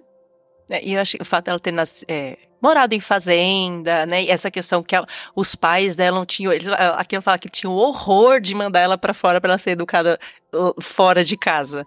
Então, assim, quanto o ambiente familiar, a gente fala assim, ah, vai morar numa bolha. Eu falei, não, mas gente, é uma proteção. Eu fico pensando no mundo de hoje, né? Tudo. Ah, aquilo que os nossos filhos, os jovens, são expostos, né? O quanto isso afeta a pureza de todos nós, né? Ela foi preservada. E aí eu sempre lembro dela e também fazendo um paralelo com Santa Terezinha, que também teve uma vivência muito assim, que foi preservada do mundo. E aí a gente sabe que Deus tem um propósito maior, né? Ela hum. precisava ter sido preservada do mundo, ter se mantido pura. Né? Então, assim, ó, a data do casamento dela foi no dia 8 de novembro de 1884. Ela tinha 22 anos. E uma coisa que ela comenta aqui que no dia do casamento dela, ela recebeu muitos presentes, ela tava com tinha joias, vestido, tudo tava tudo muito lindo, né? É, para nós, né, que, que a gente tem a visão do mundo, tudo muito perfeito nessa parte temporal, né, em relação aos, à visão do mundo. Mas ela sentia dentro da alma dela uma tristeza interior, um sentimento de medo e um sofrimento. Ela, ela não sabia nem que descrever por que, que ela sentia isso dentro da alma dela. Né? Então, aparentemente estava tudo lindo, tudo perfeito, mas dentro da alma dela ela sentia essa tristeza in, interior. E aí, assim, é muito, muito bonita a maneira que eles se prepararam para fazer o casamento. Gente, eles rezaram, né? ela rezou, ela acordou de madrugada, então ela fez a oração do rosário. Eles receberam a comunhão primeiro, antes de fazer a cerimônia, assim. É, foi é toda uma preparação, né? Não é aquela coisa assim do nada. Assim, foi um dia inteiro inteiro né, de casamento. Desde a madrugada ela se preparando, rezando, ela pedia a Deus que ela. A única coisa que ela pedia a Deus é que ela fosse uma boa esposa para o marido dela. Para que ela fosse. Fizesse o marido dela feliz. Ela não queria ser feliz. Ela não pedia, ai, Senhor, que eu seja feliz nesse Essa casamento. entendeu o sentido do é. matrimônio mesmo. Então, assim, ela, ah, que eu seja feliz no meu matrimônio. Não, ela, Senhor, dá-me a graça de fazer o meu, meu marido feliz, de levá-lo a ti né? De, de ser uma boa esposa. Era só isso que ela pedia. E ela tinha uma, umas questões de, de, de, Ela sofria muito com os escrúpulos, né? Em relação a escrúpulos consciência, porque ela pensava assim: como que eu vou ser de Deus se eu sou do meu marido? digamos assim. Ela falava assim: não tem como, né? Porque eu sou do meu marido, como que eu vou ser de Deus? Eu não vou conseguir. E um dia Jesus falou para ela: minha filha, o que você faz com seu marido é problema seu. Eu não quero o seu corpo, eu quero o seu espírito, eu quero a sua alma. Seu coração. né? Então aí ela ficou mais aliviada, porque ela sofria muito com isso. Tipo, como é que eu vou ser de um e de outro? Não tem como. Mas tem como sim, gente. Ah, e uma coisa assim, que foi um, uma das coisas que ela logo deixou claro para o Pancho, que era ah, conhecido, isso é importante falar. né? Que assim, era a condição para que ela casasse com ele, é que ele permitisse que ela comungasse todos os dias né? E, e ele foi, ele aceitou isso e não só aceitou, mas como ajudou ela e ainda perguntava para ela, ó, você foi já comungou uhum. hoje, né? Durante toda a vida de casado dela, ele se preocupava com isso. Então, ela, a Cochita fala de uma maneira muito carinhosa, apesar dele ter algum, né, algumas dificuldades que ela fala que, ele, que ela fala também que o ajudou a, a moldá-lo. Ela fala que que ele era uma pessoa muito boa, que sempre foi muito é, honesto, de caráter. E até no período quando ele estava doente, acamado, ele perguntava para ela: já foi receber Jesus hoje? Então, assim, ele foi fiel à promessa, que, promessa ele, que fez ele, fez A importância a da fidelidade da palavra. Né, Nossa, né, gente, isso eu achei você muito ser lindo. fiel àquilo que você fala, né, gente? Achei muito lindo. Aqui então, assim, morrendo de rir, aqui, porque eu falo muito disso. ó, eu vou usar a. Vou ler a palavra. É, usando as palavras de Conchita, quando ela fez o pedido ao, ao esposo. Ela fez assim: ó. Recordo-me que no momento da refeição, enquanto estava brindando, me ocorreu de pedir àquele que já era meu marido duas coisas que ele prometeu cumprir. Que me deixasse ir à igreja comungar todos os dias e que não fosse ciumento. Pobrezinho, foi tão bodoso que anos depois ficava com as crianças até eu voltar da igreja. E mesmo em sua última doença, enquanto não, enquanto não perdeu a consciência, me perguntava se eu já tinha ido receber Nosso Senhor. Deus lhe deve ter recompensado esse favor que era minha vida. Ai, gente, não é muito lindo? Falei assim: olha, eu não sei se ele conseguiu cumprir a segunda parte de ser cium... de não, não ser, ser ciumento, ciumento porque aqui, relatos, né? aqui relata que ele era ciumento. E ela era muito bonita. É, então, assim, aqui relata que ele era ciumento, mas eu, é, não, não fala assim de, de, conflitos. Eu acho que ele era ciumento, mas ao mesmo tempo ela confi, ele confiava nela e ela não dava motivos, motivos, para que ele tivesse ciúmes, né? Porque fala que ele era, que ele era ciumento. Mas pelo menos prime, o primeiro combinado foi cumprido até tudo, o né, último né, dia, né? Maravilhoso isso. Então a gente já contou aqui um pouquinho sobre o casamento, é, sobre como foi, né? Esse início, o matrimônio em si, os preparativos. Vamos falar um pouquinho sobre esse casamento, essa vida dela matrimonial como esposa e mãe. Isso, aí ela aprendeu, graças a Deus, com a mãe as virtudes do lar, né? É, de tarefas domésticas mesmo. E com certeza, espiritualmente, ela aprendeu a questão de servir o marido. Então, ela vivia para servir ao marido, fazer o marido feliz. Uma curiosidade engraçada que a gente pode pensar hoje, né, para os nossos tempos, teve uma ocasião que o marido é, queria ir ao carnaval. Gente, não era o carnaval como hoje, tá? uma festa, vamos dizer assim, é um baile. E ela não gostava, né? Ela, ela realmente não tinha apreço pelas coisas mundanas, ela não gostava. Mas ela acompanhava o marido dela. Porque ela dizia: Não, eu tenho que acompanhar o meu marido, eu vou. E ela não acompanhava emburrada, ela não acompanhava murmurando, ela acompanhava feliz e rindo. E, e como que ela usava essa situação, né? O que, que ela usava nessa situação? Uma maneira de se mortificar e ofertar né, pela salvação das almas. Então ela ia aos eventos com ele, teatro, bailes, e ela falava: "Não, esse é o momento que eu tenho para sorrir para as pessoas, para né, mostrar Deus para, as pessoas através da minha vida e fazer o meu marido feliz. Porque eu também tenho que fazer essas coisas que agradam a ele, mesmo eu não gostando. Então achei isso muito interessante. Lógico, gente, se seu marido gostar de um pancadão, você também não vai no pancadão para agradar o seu marido, que aí é demais, né? Não tem cabimento isso. Você ora para que ele se converta para não ir mais nos pancadão. A gente está falando de outros é, tipos tá falando de, de outros tipos de evento, contexto, né? né? Mas para ela era uma mortificação. Porque de fato ela não gostava. Não, não gostava de jeito assim, nenhum. Ah, não, eu vou porque eu não. gosto um pouquinho. Então era uma mortificação que ela fazia e eu imagino, né? Você está ali num ambiente que você não quer, não é agradável para você, mas você estar feliz. Porque você sabe que você está fazendo o seu cônjuge feliz. Então, isso ficou muito marcado para mim, essa questão dela viver para é, agradá-lo em todas as esferas, desde fazer um café, né, a cuidar bem do filho, porque sabia que também isso ia agradar o marido, e a ir com ele a eventos que não a satisfaziam. E a imagem que eu tenho dela, assim, é de alguém muito prática, né? Ela não perdia tempo, assim, com coisas não. superficiais, super. Nem tinha qualquer... tempo para isso, né? É. E ela era muito feliz, Cris. Ela era uma mulher que sorria o tempo inteiro. O relato dos filhos sobre ela é que a mamãe era muito alegre. Então, uma mulher muito alegre. Eu fiquei pensando, teve lugar que eu ouvi dizer que ela era melancólica e teve lugar que eu ouvi dizer que ela poderia ser fleumática. Então, para esse temperamento, você ver essa pessoa sempre alegre, realmente foi uma mulher que foi sendo moldada pelo Espírito Santo Sim. à medida que se abria. Né? Exatamente. E assim, é, e aí foi a partir daquela vida nova que a gente falou que ela foi se unindo cada vez mais a Deus, né? E, e aí é quando você vai se unindo, Deus vai dando a graça e ela tinha uma questão também muito forte da obediência, né? A questão da obediência para ela era era a Deus, ao esposo, a Deus, ao, ao diretor. esposo, ao diretor. Então assim, ela levava muito a sério essa questão da obediência, porque ela fala que mesmo ela né, é, não sendo religiosa, ela fez né esses esses votos que só não de castidade, né, mas a castidade a dentro castidade, da, é, de castidade dentro da sua vocação, é claro, né? Mas e ela cumpriu. A questão da obediência para ela era em primeiro lugar. Então assim, ela cumpria tudo o que o, o diretor dela falava, o que o esposo dela falava. Então, é, e eu aprendi isso também na prática, assim, a importância da, da obediência. Né? Quando na, na, minha conversão eu falo que, que é uma virada de chave quando você se propõe realmente a ser. É claro que é uma luta, gente. Eu não, né, não chego nem aos pés de Conchita.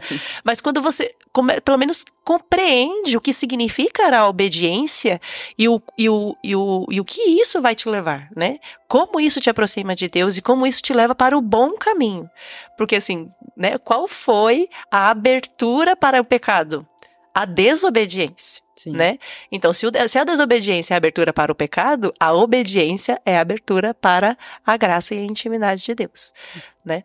É, então, assim, aí logo que ela casou, ela ficou grávida. Então, assim, ela casou em, em 84 e ela já teve o primeiro filho em setembro de 85. Então, ela casou e já ficou, já ficou grávida e já teve o, o, o primeiro filho dela.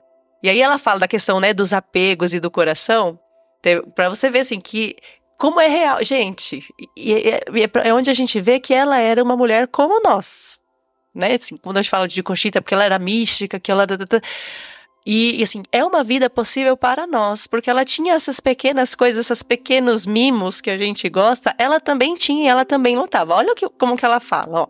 E depois que o filho dela nasceu. Uma bobeira que me faz rir ao recordar, eu queria a todo custo que ele o filho dela, né, que ele dissesse mamãe.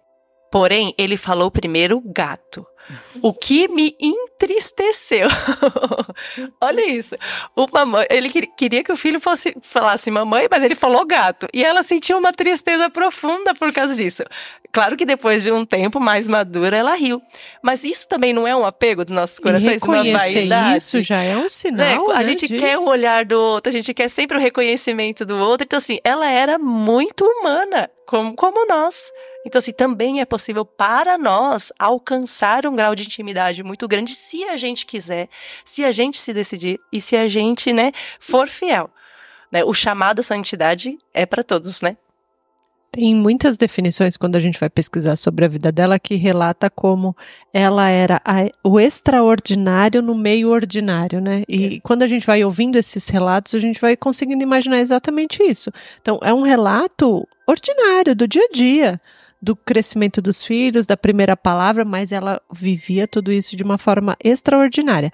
Ainda que no ato ali da situação ela não viveu, mas o depois meditar sobre o fato e ter a oportunidade de rever uma conduta, de crescer com isso e de mudar, é um caminho de humildade. É, e isso daí que, que, são, que é o processo de santificação, que é o, que é o, que é o caminho de santidade, né? É, a, é o autoconhecimento né? Que, que, é o que a gente fala assim, não existe santificação sem o autoconhecimento. E não é o autoconhecimento de hoje. Tão falado. Esse autoconhecimento, ele só acontece a partir quando quanto mais a gente conhece a Deus, mais a gente se conhece. Exatamente. É, é, começar a enxergar a gente como Deus nos enxerga também, né? Não como o mundo ou como a gente gosta, como a gente gostaria de de nos enxergar. Eu acho que vocês entenderam, né?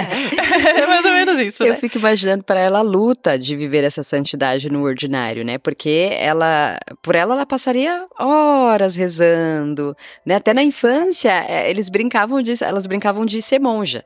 E aí as primas brincando com ela de ser monja, falavam, vai, não, vamos parar de ser monja porque você quer ficar aí duas horas ajoelhada. Não davam brincar de namorado. e, com inocência, né? E aí essas brincadeiras que já eh, despertava a vocação dela ali. Então então, para ela era muito difícil entender que ela poderia ter essa vida de santidade dentro do chamado dela, dentro da vocação dela matrimonial, mãe e esposa, né? Quando ela vai entendendo isso, ela chega no, num grau de maturidade que, que é bom para nós, e vou falar que eu falei antes de começar o episódio, que assim, às vezes não deu para cumprir a meta do dia espiritual, assim, de rosário, de momento de, de, oração, de intimidade com Deus. E ela dizia: se eu não conseguir, tudo bem, eu não tenho mais esse apego. O importante é que o meu coração esteja em Deus o tempo inteiro, que meu coração esteja em Deus 24 horas. Se hoje eu não conseguir rezar o rosário, tudo bem, a meta permanece para amanhã. Mas o meu coração precisa estar em Deus. Então, para nós fica esse grande ensinamento de Conchita. Mais um, né? Porque senão a gente fica assim, ai, mas eu não rezei o rosário hoje. Ai, mas eu não, não falei com Deus. Ai, mas eu não me tranquei no quartinho de oração pessoal. E não é isso. Não é só isso. É, e a, a, oração é importante, mas a oração, ela também é feita na vida prática, né, que a gente é fala. É a vida. É, então, é você fazer o seu dever por amor a Deus, fazer o seu dever bem feito por amor a Deus. Então, quando você cuida dos seus filhos né, da melhor maneira possível, já é uma oração já, por amor a Deus. Né? Quando você faz uma comida com boa vontade para que os seus filhos é, se sintam felizes, tenham prazer, ali já é uma oração. Né? Isso a gente demorou para aprender, mas a gente está aprendendo, né? A gente está aprendendo. E aí, uma, usando as palavras dela, né? Falando sobre essa vida prática, que a Cris fala que ela. Eu também é, consigo perceber isso, que ela prática. era muito prática. E aí ela coloca assim, ó, meu esposo tinha horas fixas. Então, assim, você percebe que ela tem uma organização. Ela estabelece uma rotina. E aí ela sabe o que ela pode fazer em cada período. Então, meu esposo tinha horas fixas para ir e voltar do trabalho, as quais eu aproveitava para falar com meu Jesus, ler coisas espirituais, é, que está entre parênteses. Eu acho essa parte de, o máximo. Depois de cumprir com minhas obrigações do lar. Eu acho essa parte tudo, porque na minha cabeça eu já fico imaginando assim, ela era essa mulher prática. Quando o marido estava em casa, ela não se ausentava. Ela não estava ou no quarto dela ou na igreja, não, ela estava ali com ele, porque era o horário dele estar em casa, né? Então ela fazia tudo que ela tinha para fazer, tipo, ele não tá em casa, deixa eu aproveitar e fazer tudo que eu tenho para fazer agora, porque quando ele estiver é aqui que eu tenho que estar né? Essa parte é top. Mas era muito prática. Ela começava com a Santa Missa o dia, e a Santa Missa que é, pelos escritos era na frente da casa dela. É, ela morava bem pertinho. É, Nossa, e a Santa Missa chegava, fazia as orações pelo marido e pelos filhos, então ela rezava todos os dias pelo marido e pelos filhos. E lindo das orações que ela assim, ah, então, Carlos, Senhor, abençoa o Carlos na sua vocação é, matrimonial, porque ela já sabia ali as direções dos filhos, né? Então ela fazia essa oração direcionada. Então, missa, oração pelos filhos pelo marido e deveres de casa. Aí eu, eu, imagino, né? Vamos pensar assim. Aí quando o marido chegava, vou ficar sentadinho aqui com o marido, partilhar, conversar, né? E as, as obrigações diárias. Continua, Dani. Tem, ah, desculpa. Não, pode Não, falar, segue aí. Falar. Eu ia falar que eu vi que ela fez os exercícios espirituais uhum. e ela teve autorização do padre, como era na frente da casa dela, ela ia, ia participava dos exercícios e voltava. era assim que ela fazia retiro, gente. Era assim os retiros. A gente vai chegar lá, porque exercícios espirituais também é muito importante. É é, vai ser muito, um período muito importante também. Não, é só ia falar, achei aqui a parte da questão da penitência, né? Então, assim, é, ela que aqui fala que ela tirava o silício, ela fazia as penitências dentro dessa, desse momento de leitura espiritual e tirava o silício antes do marido dela chegar.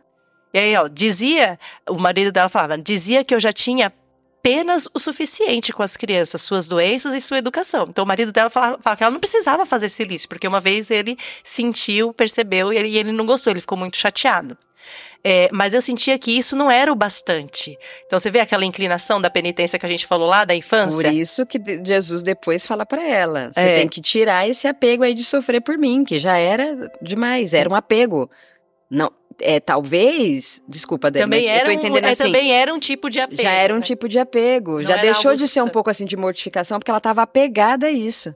É, Gente. É, aí ela continua assim, ó, e que eu deveria oferecer-me sacrifício. Então ela tinha aquela inclinação para tudo, a, todas as penas que ela tinha no dia a dia, ela achava pouco e que, ela, que ela, ela queria se oferecer ainda mais em sacrifício. E aí ela fala assim: depois direi como o Senhor me cuidava. E aí foi quando ela recebeu a orientação do diretor para que ela não fizesse penitência. Aí aqui eu tinha falado 10 anos, eu não sei se entrou, mas na verdade foi durante 3 anos ela ficou sem fazer penitência por orientação do diretor. E aí tá, ela termina assim: eu obedeci. E aí Bom. já entra a parte que ela queima o peito com as, com as letras JH. É, mais um pouquinho mais pra, um pouquinho mais pra frente. Um pouquinho pra frente. Já... O monograma é um pouquinho mais pra Já frente. tô curiosa nessa O monograma é depois dos exercícios espirituais, por exemplo. Já tô pulando do esposo e do Dica filho, de Conchita, então... more na frente de uma igreja católica apostólica romana. Isso já ajuda a ser prática na vida. espiritual falou e ela obedeceu. E assim, Gente, não precisava ela fazer tantas penitências. Pode voltar daqui, ó. Quem tá editando, volta daqui. porque, na verdade, não era necessário ela fazer tantas penitências assim. Porque é, Deus já sabia que ela ia passar por provações ainda piores. Né? E uma prova disso foi que depois que o, o, nasceu o segundo filho delas, o Carlos, e com seis anos de idade ele faleceu de tifo. Então, assim, ela perdeu o irmão na adolescência, né? E agora teve a, a, mais uma perda profunda como mãe né? Do, do, do, seu segundo filho, Carlos. Com apenas seis anos de idade. Gente, eu fico imaginando você perder uma criança de seis anos de idade. Né? Você que nasceu para ser mãe, você que nasceu para ser esposa, assim, foi um, um, um desejo de toda uma vida, você perder um filho. Se isso não é uma, um grande sacrifício, uma grande pertença, eu não sei o que, que é. Né? Então, essa foi uma das, das grande, grandes provações que ela passou após o casamento, né? Que foi a morte do seu filho. E aí ela fala, né? Sua morte foi um golpe terrível, lacinante em meu coração, uma dor que eu nunca havia sentido até então. Não queria me afastar do seu lado, mas a voz da obediência falou e imediatamente eu fiz o sacrifício de abandoná-lo.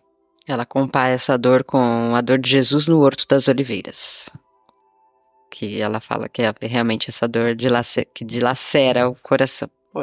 E aí, assim, ainda dentro do convívio familiar, ela fala também, assim, que nesta época, é, o Senhor me presenteou com muitas humilhações e dificuldades financeiras, porque eles começaram. A, o marido dela não era rico, mas ele era trabalhador, mas teve um, um problema social, né, econômico, que afetou a região, e aí eles passaram por algumas dificuldades. E ela também passou muitas humilhações com a família do esposo. a cunhada dela humilhava bastante ela, falava que ela não prestava, que ela não sabia fazer nada direito, que ela não era uma boa mãe, que ela não era uma boa esposa. Nossa. Tem alguma coisa pra falar? Só voltando que ela fala assim: Jesus me presenteou com humilhações. então ela enxerga esses sofrimentos como, como presentes de Deus, de Deus para a santificação dela mesma. E aí, nessa relação familiar com, as cunha, com a cunhada, ela fala assim, ó: "O Senhor me esmagou fortemente com humilhações diante de minhas cunhadas, a fim de que eu lhes parecesse inútil e que tudo o que eu fizesse não lhes agradasse. Muito me serviu essa provação, em que meu esposo muitas vezes dava-lhes razão, para que assim eu me desapegasse de mim mesma. Quando falava, ainda no começo, é, tenha custado muito ao meu orgulho, sempre elogiava minhas cunhadas, mesmo com meu esposo e seus bons pais. Assim, com a graça de Deus, eu curei o meu orgulho. Então, assim, eu fui pulando algum, algumas coisas, né, para não ficar muito longo. Então, aqui o que ela disse, que, a, que as cunhadas falavam que ela era uma inútil, que ela não sabia fazer nada direito, né? E mesmo assim, ela engolia aquilo. E elogiava as cunhadas. E nunca falou um A das Que provavelmente não eram boas. Porque Sim, eu aqui. Falar, né? porque, gente, julgando a Conchita. Ela só falava coisas boas da cunhada e do, e do dos pais do, do, uhum. do marido, né? E aí ela fala assim: dessa maneira eu curei o meu orgulho. Gente, essa parte toca profundamente, né? Como, como não há outro caminho de curar o orgulho se não for pela aceitação das humilhações, é. né? É isso que Deus nos mostra em todas as vidas, na vida de todos os santos, né? Ah, pensei que você ia tossir. Ai, gente, é. vamos pro pra marca lá. Eu queria saber o que, que é essa doença. Qual doença? É, é Tifo? Tifo. Hum. Pode ir.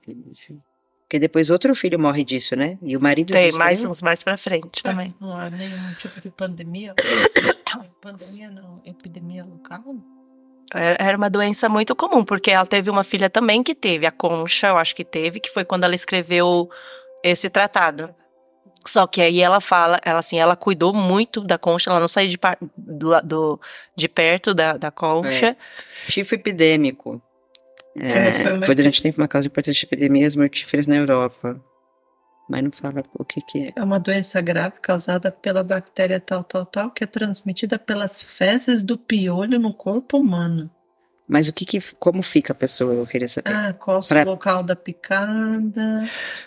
É tipo um sarampo. O trato respiratório, os órgãos e o trato urinário. É que antigamente não tinha, né, esses, os tratamentos para essa parte respiratória, né? E é, ixi, e é uma doença de transmissão de infecção por conta de, acho que pulgas e piolhos.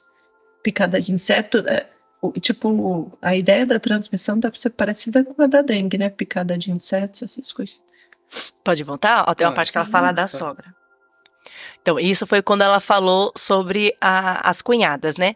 E aí, mais pra frente, ela, ela fala também que conversando com a sogra dela, a sogra dela confessou que no início não gostava de Conchita, né? Mas aí depois, né, vendo que é, a maneira dela se portar, a bondade dela, a simplicidade, a maneira que ela tratava né, o, o marido, os filhos, aí a sogra, ela foi conquistando a sogra, vamos dizer assim, né? E as duas ficaram muito amigas.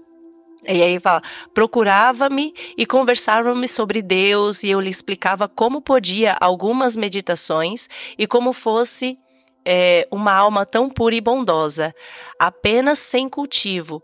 Tudo lhe caía muito bem. Senti bastante quando ela morreu, por não ter frequentado antes os sacramentos. Depois começou a fazê-lo e foi muito fervorosa e sofrida. Então, assim, como a presença da Conchita também foi importante na vida desta sogra, né? Então, no começo a sogra a rejeitava, né? Não gostava dela. Depois foi transformando numa amizade e numa amizade santa de que ela foi levando a, a, sogra para Deus, né, para uma conversão, vamos dizer assim. Né? Essa sogra foi meio que convertida e, e, e morreu em graus né, de santidade mais próxima de Deus também. Então, é, esse foi uma das da parte do convívio familiar dela também é, com a família do esposo. Aí fala do, do, do, sogro dela, ela falou que sempre foi um homem bom com ela. E também, na hora da morte, ela ajudou que, com que ele se confessasse a morrer bem. Então, ela sempre estava com esse com esse servir, né? Eu sempre vejo a Conchita assim, com disposta a servir o outro.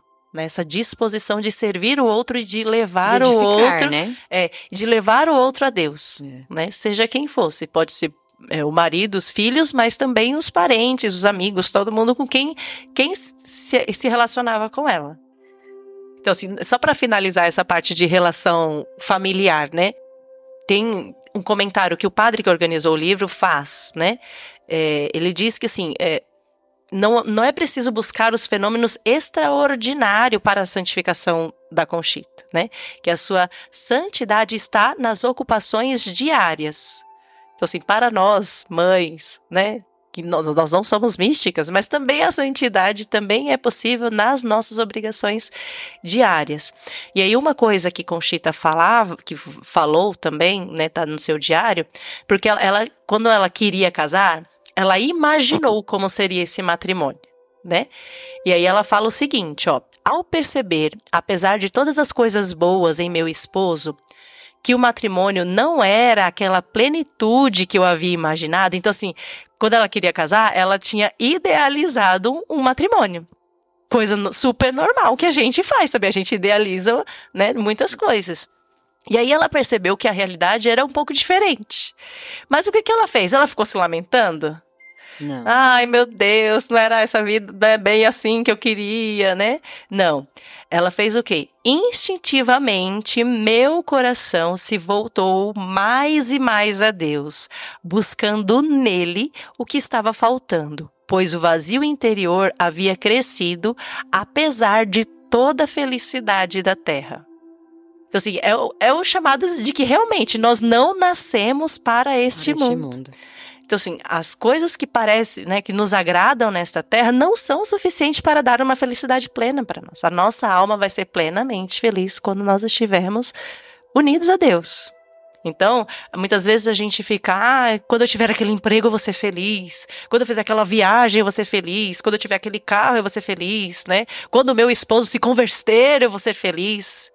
Na verdade, não. Às vezes pode acontecer tudo isso e aí você vai ver né? Nós que vamos ver está vazio. que que a felicidade é não Deus, está. O que preenche mesmo é, é Deus. O que, a felicidade não está nessas coisas. Isso aí são os nossos desejos, desejos do, do nosso coração. Da nossa carne, né? Mas aí, se a gente prestar bem atenção, existe dentro de nós um vazio. E ela tinha essa percepção desse vazio, que o vazio dela só aumentava.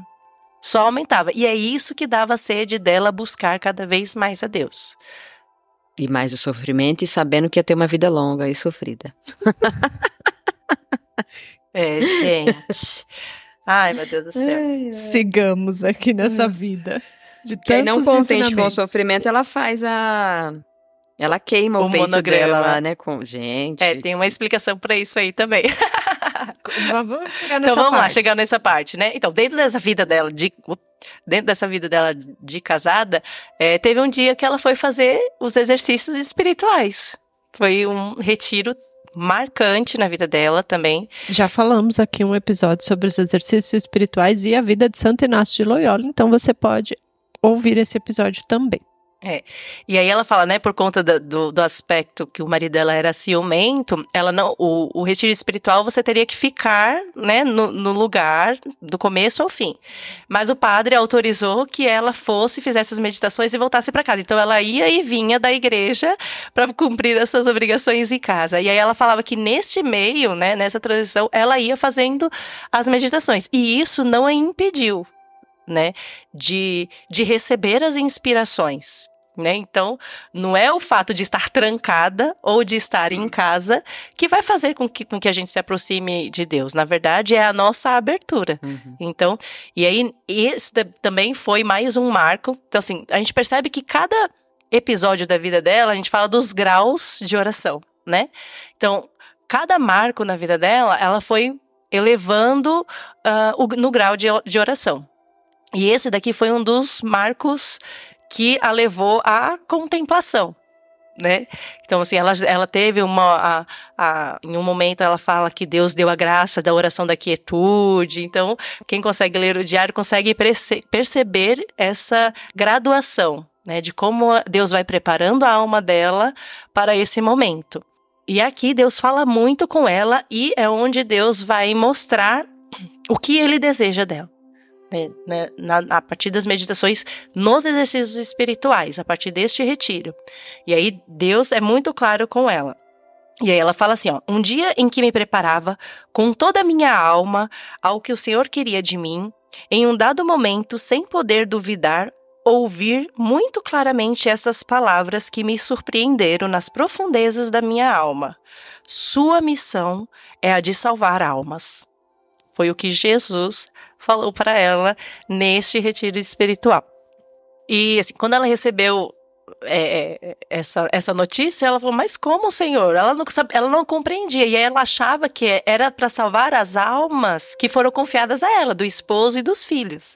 Ela ainda não compreendia toda a grandeza das obras que, que Jesus ia revelar para ela mais para frente, né? Da, e bota grandeza nisso. Da, da das, das obras da cruz, é. né? E, e aí é muito legal que eu fiquei lembrando, né? A gente vai fazendo a relação. Ela saiu desse retiro completamente inflamada pelo Espírito Santo. E ela queria é, compartilhar com todo mundo. Ela queria que todo mundo sentisse aquilo, né? E aí ela foi passar uma época na fazenda do irmão, foi passar um período na, na fazenda do irmão, e aí ele, e ela começou a pedir para que, os, para que o irmão juntasse mulheres para que ela conversasse. E aí ela falava que não sentia medo, ela não sentia, ela não, não sabia o que acontecia, assim, ela não sentia medo, ela não sentia vergonha, ela não sentia nada. Ela só queria transmitir aquele fogo que estava dentro dela. E aí o irmão dela, que gostava muito dela, consentiu e ele reuniu cerca de 70 mulheres. Tipo assim, a gente fala de retiro de mulheres hoje, gente, a Beata Conchita já fez é o retiro de fez o retiro de mulheres no ano de 1800 e lá, né? Então, assim, foi um. Pelo menos eu, eu nunca tinha ouvido falar em retiro de mulheres. Para mim, esse foi o primeiro retiro de mulheres, há, há um século atrás. E aí, assim, ela ia falando de tudo aquilo que Jesus ia revelando para ela, de todo o fogo que ela sentia. E aquelas mulheres foram se abrindo também, foram se inflamando de um jeito que chegou o um momento que elas estavam já querendo confessar os próprios pecados para Conchita. aí a Conchita, não, calma, calma, calma. E aí arrumou um sacerdote, aí foi lá, um sacerdote confessou todas as mulheres, celebraram uma missa né?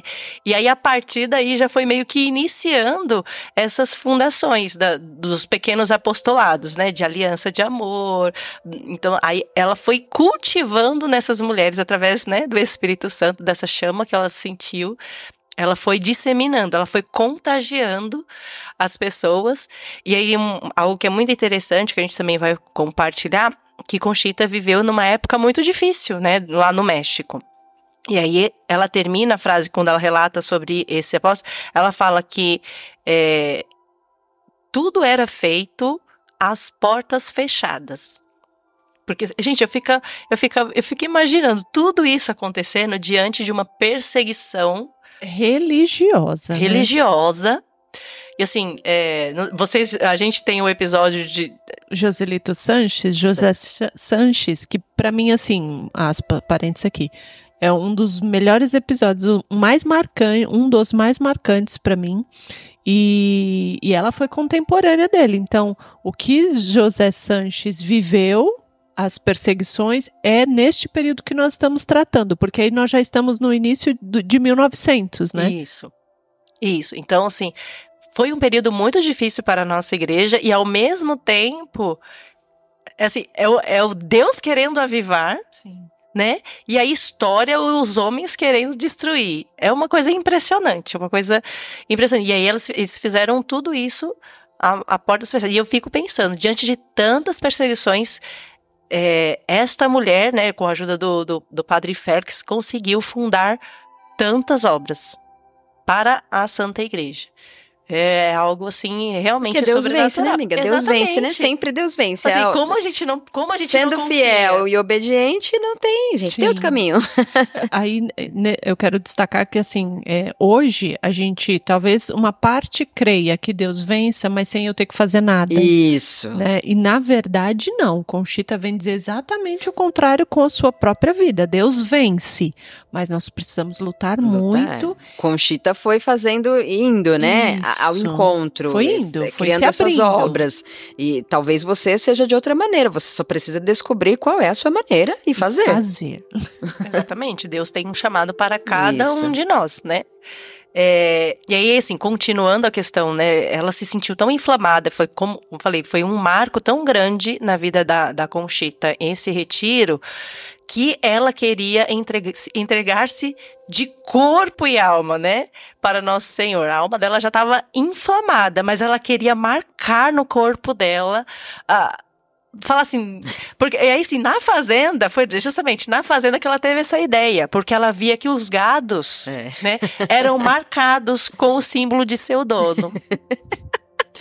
chega a ser engraçado. Não, eu sei, é muito é. lindo, sério, mas chega a ser assim, engraçado. Assim, e aí, assim, ela, ela se achava, ela, assim, ela pertencia a Deus. É. Então ela desejou ter uma marca, né, na no corpo no dela, corpo. na alma e no corpo.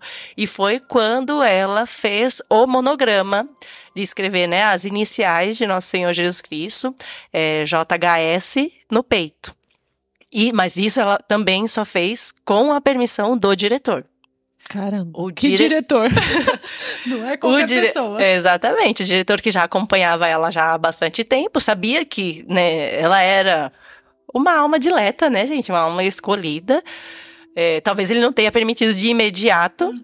mas ele foi vendo que talvez fosse uma necessidade dela. E, e esse monograma realmente foi muito importante, né? Que foi, a partir daí, é, aconteceu mais elevações dentro do grau de oração. Isso foi uhum. onde aconteceu o noivado, o matrimônio, é, matrimônio espiritual.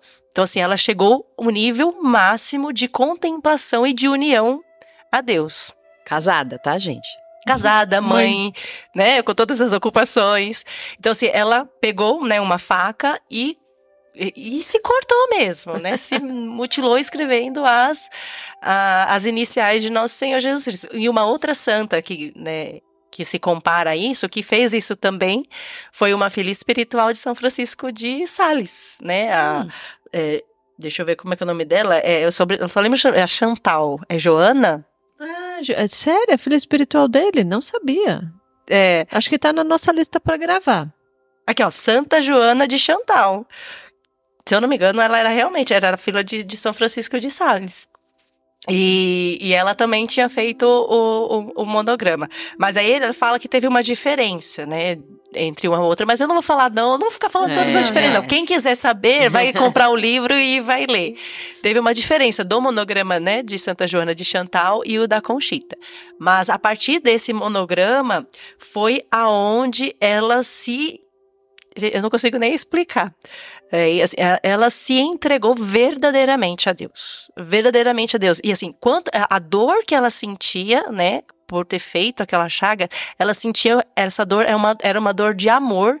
E aí ela se configurou isso numa dor de amor pelas almas. Uhum. Foi, eu acho que foi aí que ela entendeu aquilo que Deus queria dela, né? Que ela salvasse almas.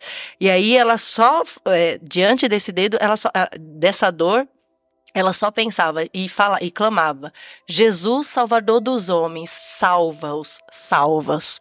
Ela só conseguia dizer isso, né? Diante dessa manifestação, porque aí ela entrou em êxtase e aí aconteceu tudo e aí, um esclarecimento aqui para quem está nos ouvindo.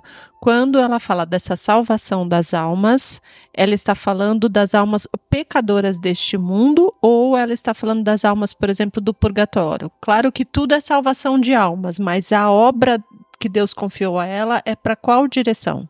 Deste, deste mundo. mundo. Deste mundo. Então, deste mundo. Isso. É, saliento que o marido dela não havia morrido ainda quando ela fez isso, tá? Quando ela tem essa entrega total, que é importante ficar claro isso. Ela, o marido dela estava vivo, ela era casada, estava amamentando ainda e, e conseguiu, né, ter a graça de continuar amamentando, mesmo com essa ferida, né? Pra você ver como é graça divina mesmo. E, e, é, volta lá no que ela disse, na, na, naqueles medos que ela tinha, como eu vou ser de Deus e do meu marido, né? E a partir do momento que ela entende que Deus fala, não, que você faz com seu marido, problema teu, né? Assim, você seu marido, e eu quero a tua alma, teu espírito, e aí ela consegue, nesse momento aqui, realmente falar, não, agora que, ó, sou toda de Jesus, né? E se abre inteiramente, que aí vão vir as grandes obras é, físicas é. dela. É, e aí o, o o padre, né, que, que organiza o livro, ele até fala assim: o monograma inaugura uma nova fase cujas repercussões se fizeram sentir em sua vida pessoal, na sua é, irradiação apostólica e de maneira carismática, por meio de iluminações divina para o bem de toda a igreja.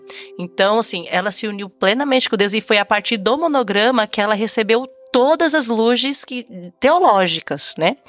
Porque ela, ela teve é, iluminações sobre a geração do verbo, sobre o, o, mistério da Santíssima Trindade, tipo, o conhecimento da grandeza de Deus. Então, assim, foram muitas iluminações. De, de coisas que, que, a gente não consegue compreender, né? Tipo, quando a gente pensa na Santíssima Trindade, a gente não consegue compreender a imensidão desse mistério. E sim, Deus levou ela a compreender e, a, e foi iluminando ela nesse caminho. Então, ela teve muitas inspira inspirações e iluminações que são estudadas por sacerdotes, por bispos, né? Dentro é algo muito elevado para nós, réis mortais e leigos, que vem de benefício para a Santa Igreja, para o fortalecimento da Santa Igreja, para a santificação da Santa Igreja. Assim, aí nesse livro, né, além de contar um pouco da vida dela, fala um pouco sobre essas, sobre essas inspirações, da explicação. Então fala, entra um pouquinho sobre o mistério da Santíssima Trindade, fala da questão dos sacerdotes. É... Então... Gente, aí eu pensei, desculpa, Daniela, mãe de família, esposa, escreve 12 virtudes para sacerdotes que estão. Elas, elas têm um livro que ela fala, as 12 virtudes para os sacerdotes é, alcançarem a quarta morada. Como tem. assim? Ela tem é livros que, só para os sacerdotes. E é isso que você falou lá, não precisa buscar coisa extraordinária. É, é óbvio que como uma mãe de família, esposa, vai conseguir escrever 12 virtudes para o sacerdote. É lógico que é inspiração divina, é incontestável isso. Como? Como? E, e, aí fala, e ela também tem o um livro de, de assim, de para você aprender a ter sobre o Espírito Santo. Tipo, quem é a pessoa do Espírito Santo? Ela, ela mostra pra gente quem é a pessoa do Espírito Santo. E depois que eu li esse livro, eu realmente eu, eu vejo o Espírito Santo e a minha relação com o Espírito Santo mudou muito. Né? Porque ele fala assim que Jesus teve o tempo dele para a nossa salvação. E depois que Jesus subiu ao céu, Jesus ele prometeu o Espírito, o Espírito Santo, é. né? O Espírito Santo vai estar com você. E a gente não acredita nisso. Que este, ela fala, este é o tempo do Espírito Santo. O Espírito Santo do, de amor, o Espírito Santo que nos santifica, que nos. Gente, é, é uma... este é o tempo do Espírito Santo. Aí tem que, eu fiquei imaginando assim: bom, Jesus estava aqui na terra, presente. Então, assim, é o Espírito Santo que está presente. aqui agora. Uhum. Agora. Então, assim, mudou completamente assim, a minha visão com o Espírito Santo, porque traz essa proximidade, né? Porque a gente acha, não, Espírito Santo também, né? É como Deus Pai, né? Tá lá no é. céu. A gente chama Espírito Santo, mas ao mesmo tempo a gente não acredita. E a gente tá só aqui. quer chamar o Espírito Santo em momentos de avivamento, assim, né? É. Ah, vamos clamar. E a gente esquece de, de, de buscá-lo no dia a dia. No, o né? tempo todo, né? Coisas. O tempo todo. E aí, quando essa oração, né, de, de consagração ao Espírito Santo é uma, é, uma, é, é uma oração tão simples. Que nós fizemos no início. Aqui, no início, né? né? E aí fala, Senhor, o Espírito, você, se você se entregar inteiramente, que você seja o meu diretor, a minha luz, o meu guia para todos os momentos e ações. Né? Então, assim, é, é estar com o Espírito Santo, o Espírito Santo está conosco todos os dias. É algo, gente, indescritível. E aí tem um, uma parte, né, que fala que ela é essa alma sacerdotal não sei se, se a gente pode falar sobre isso, mas Sim. fala que ela é, há sacerdotes que for, há homens que foram escolhidos sacerdotes por um chamado de Deus e por imposição sacerdotal, mas e há pessoas que têm essa alma sacerdotal. Então ela tem essa alma sacerdotal por conta desse sacrifício, porque ela ela se coloca nesse sacrifício, né? É um holocausto de amor como o sacerdote é a pessoa de Cristo nessa terra, na, na, questão do sofrimento e da entrega, ela tem essa alma sacerdotal, mesmo sem a imposição das mãos.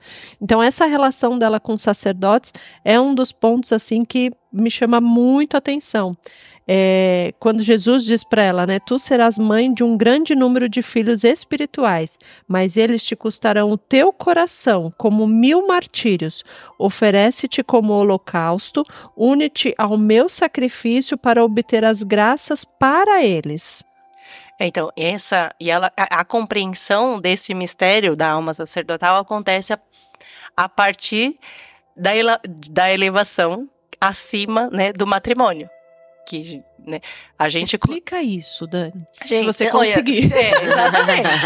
eu vou tentar conseguir, assim, eu peço perdão, né, para se algum padre teólogo aí tá tiver ouvindo, mas eu falo que é, é, é, é a meditação que eu fiz e é, o, é a compreensão que eu faço dessa elevação. Porque assim. Né, isso foi revelado a ela por Jesus. Isso, né? então, isso. Não é uma coisa que a gente tirou da nossa cabeça. Não, tá aqui no, no livro, pode ir lá procurar. Mas aí a gente, né, dentro da minha. Deus. Da nossa a, limitação. Peço a iluminação do Espírito Santo para não falar nenhuma bobeira, mas é a compreensão que eu tive, né? Porque quando a gente estuda é, e assim, foi muito bacana porque eu li esse livro depois de estudar um pouco Santa Teresa, né? Porque a minha conversão foi a partir de Santa Teresa, então eu estudei um pouco da vida de Santa Teresa. Teresona e... ou Terezinha? Teresona. Teresona. Teresona. minha Santa Teresa Dávila, minha. E e aí de Santa Teresa, mestra da oração, né? Foi Santa Teresa que é, explanou os graus de oração. Né? Então, às vezes é difícil as pessoas compreenderem isso quando as pessoas não têm a noção do que, do que, de que a oração tem graus né? E então assim, e os graus de oração é, são os graus de intimidade e de entrega que você estabelece com Deus. A gente pode ficar, né, na, no mais baixo da oração, que é a oração vocal ali, né? E reza as Ave Marias, o Pai Nosso, é só você conversando com Deus. E aí, conforme você vai fazendo as orações e se entregando, vai para a oração mental, né, faz as meditações, aí você vai recebendo, né, junto com o auxílio e a graça do Espírito Santo, você vai elevando e vai criando mais intimidade e aproximação de Deus. Então você vai é, elevando esses graus de oração até chegar ao nível máximo que é a contemplação. E aí, dentro da contemplação, tem também os níveis, né? Que é o, o noivado espiritual e o matrimônio espiritual, que seria o último grau de oração, que, era, que é você sentir a presença de Deus como se você estivesse no céu, mas aqui na terra. Né? Então, é uma união muito forte, muito elevada. E a compreensão e que Jesus fala aqui é que ele, é, ela falou que ela achava que ela tinha chegado ao nível máximo. Quando Jesus chama ela a um nível superior, né, de entrega e de intimidade, ela fala: Senhor, mas não é o matrimônio espiritual que ela achava que já tinha tido? Ele não, está acima do matrimônio espiritual, que se chama é, é, um, é um mistério, né? É um grau de oração que se chama encarnação mística, encarnação mística. E aí é Jesus encarnando na alma dela. Então, assim, é os dois sendo um. E aí a, a meditação que eu tive, né? A meditação que eu tive a partir lendo aqui a inspiração que eu tive foi que eu fiquei pensando assim: Jesus, quando a gente fala encarnação, o que, a gente lembra? Da encarnação no Verbo no seio de Nossa Senhora. Então, uhum. Então, Gente, É isso mesmo, gente. é, é claro que a, a de Nossa Senhora foi completa, não Sim. tem comparação. Né? Porque de Nossa Senhora foi uma encarnação é, física, então, né, corpo e alma, foi inteira. Nossa Senhora, né, imaculada sem pecado. Né? Não estou fazendo, entenda, não é nenhum sacrilégio, eu não estou comparando Conchita com Nossa Senhora, pelo amor de Deus. Sim, não até mesmo porque o isso. próprio nome já fala, né? Encarnação mística, a Mística. de Conchita. Exatamente. Então, assim, Nossa Senhora é única, minha mãezinha amada. É, mas é só pra gente compreender, a, a- eu acho, né, a, a grandeza dessa encarnação. Ela teve essa encarnação na alma dela, ou seja, Jesus falava pra ela que, ela que ele queria ser um com ela, de que- ela se transformasse no próprio Cristo. A alma dela estaria completamente, não existiria mais Conchita. Era o próprio Cristo vivendo nela. Mas isso também só aconteceria se ela fosse fiel a ele. É, eu fiquei imaginando quando você falou.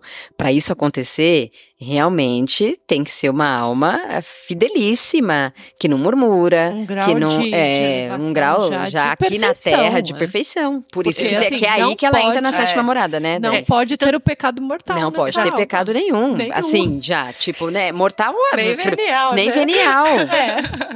Então, e, e assim, é, E o que deveria, desculpa se eu estiver errada, mas o que ela. deveria acontecer quando a gente comunga, né?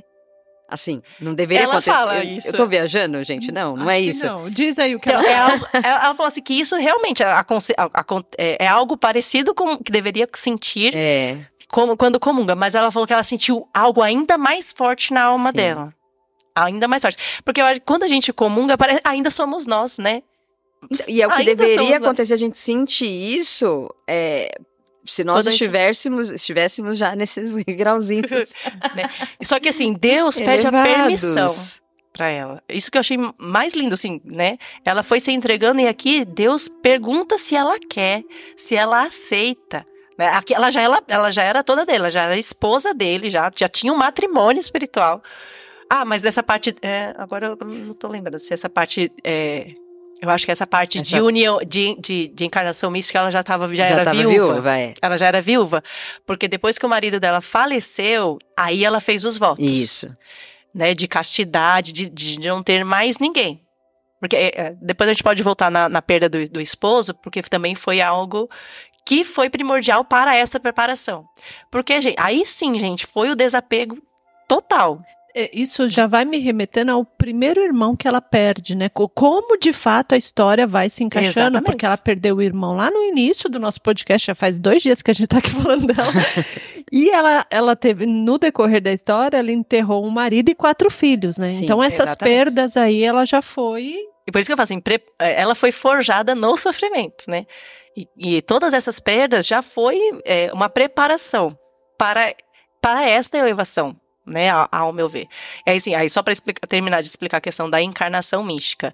Então, assim, o conhecimento né, da igreja é, é até o matrimônio espiritual. Porque, né, leva- levando em consideração os escritos de Santa Teresa, que Santa Teresa já é considerada doutora. Uhum. Beata Conchita, não. Então, assim, eu, a gente- eu tô explicando o que está escrito no livro. Eu não estou falando que existe um grau acima do que Santa Teresa está falando. Mas o que está no livro, que dar a entender é isto.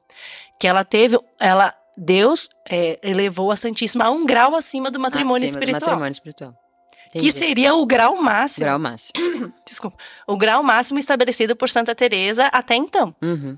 né? Porque Jesus fala, é mais do que o matrimônio espiritual. Aqui no, no livro fala, é maior do que o matrimônio espiritual. Sou eu vivendo em ti. Sou eu vivendo em ti. Então é a partir daí que elas. Porque qual é o maior sacerdote? Imagina essa mulher É exalava o Espírito Santo por onde ela passava, gente. Imagina. Então, assim, o, ma- o maior sacerdote, né, imolado por nós, é o, nosso Senhor Jesus Cristo. Então, é aí que ela tem essa alma sacer- sacerdotal. Então, Deus fala que É. ela vai se imolar. Ela, a alma dela é o altar de sacrifício. Meu, é, é tudo, é muito lindo, assim, o negócio é fora de... Então, aí eu fiquei pensando nessa questão. Por Pra eu isso dá uma sacerdotal também. Sim. né? por isso Ah, da alma é, ela sacerdotal. Então, assim, é, é, é Jesus vivendo na alma dessa mulher. E ela buscando viver plenamente como Cristo. E um ensinamento para os sacerdotes aí, hein, Dani? Nossa! Gente, não, não, não, não, não, não, não. São dois pontos. São dois pontos. O ensinamento para o sacerdote e para os leigos, porque a todo momento, tudo que ela vai vivendo, ela vai chamando os leigos a viver isso. Então, é é por isso que no início do programa a gente falava assim da responsabilidade de gravar esse podcast, porque ela vai trazendo todo esse movimento e tudo aquilo que vai criando, né, por graça de Deus e que Deus vai pedindo a ela, ela vai trazendo os leigos e ela vai falando, não, é para o sacerdote precisa ser santo, mas através dos leigos. Então ela faz essa relação muito forte. Ó, gente, para não falar que sou eu que estou inventando, ó, achei a página aqui do livro, página 81. É, então, assim, a encarnação mística foi após a, a o falecimento do esposo mesmo, aí depois a gente volta lá, mas só pra gente é, não perder a questão da o matrimônio, ela conversando com Jesus, né, quando Jesus está explicando para ela o que que é a encarnação mística, e ela sem compreender, gente. Ela, tipo assim, eu, eu, não tenho compreensão, Senhor. Eu não sei o que é isso, eu não consigo entender. Ela fala, aí ela pergunta: é, é o matrimônio espiritual, meu Jesus? Aí Jesus responde: é mais, porque o matrimônio é uma espécie de união mais exterior. É, mas encarnar, viver e crescer em tua alma sem jamais sair dela. Então, assim, é, Jesus falando, é mais que o um matrimônio espiritual. É encarnar, viver sem e sair. crescer nela sem sair. Né? Eu é, possuir-te e tu possuir-me, como em uma mesma substância, não dando-me, contudo, tua vida, senão eu a tua alma. E uma compenetração que não podes entender. Então, assim, é algo que não é compreensível a nós, é, né? Esquece, a gente não esta, vai conseguir explicar. É, esta é a graça das graças. Esta é a graça das graças.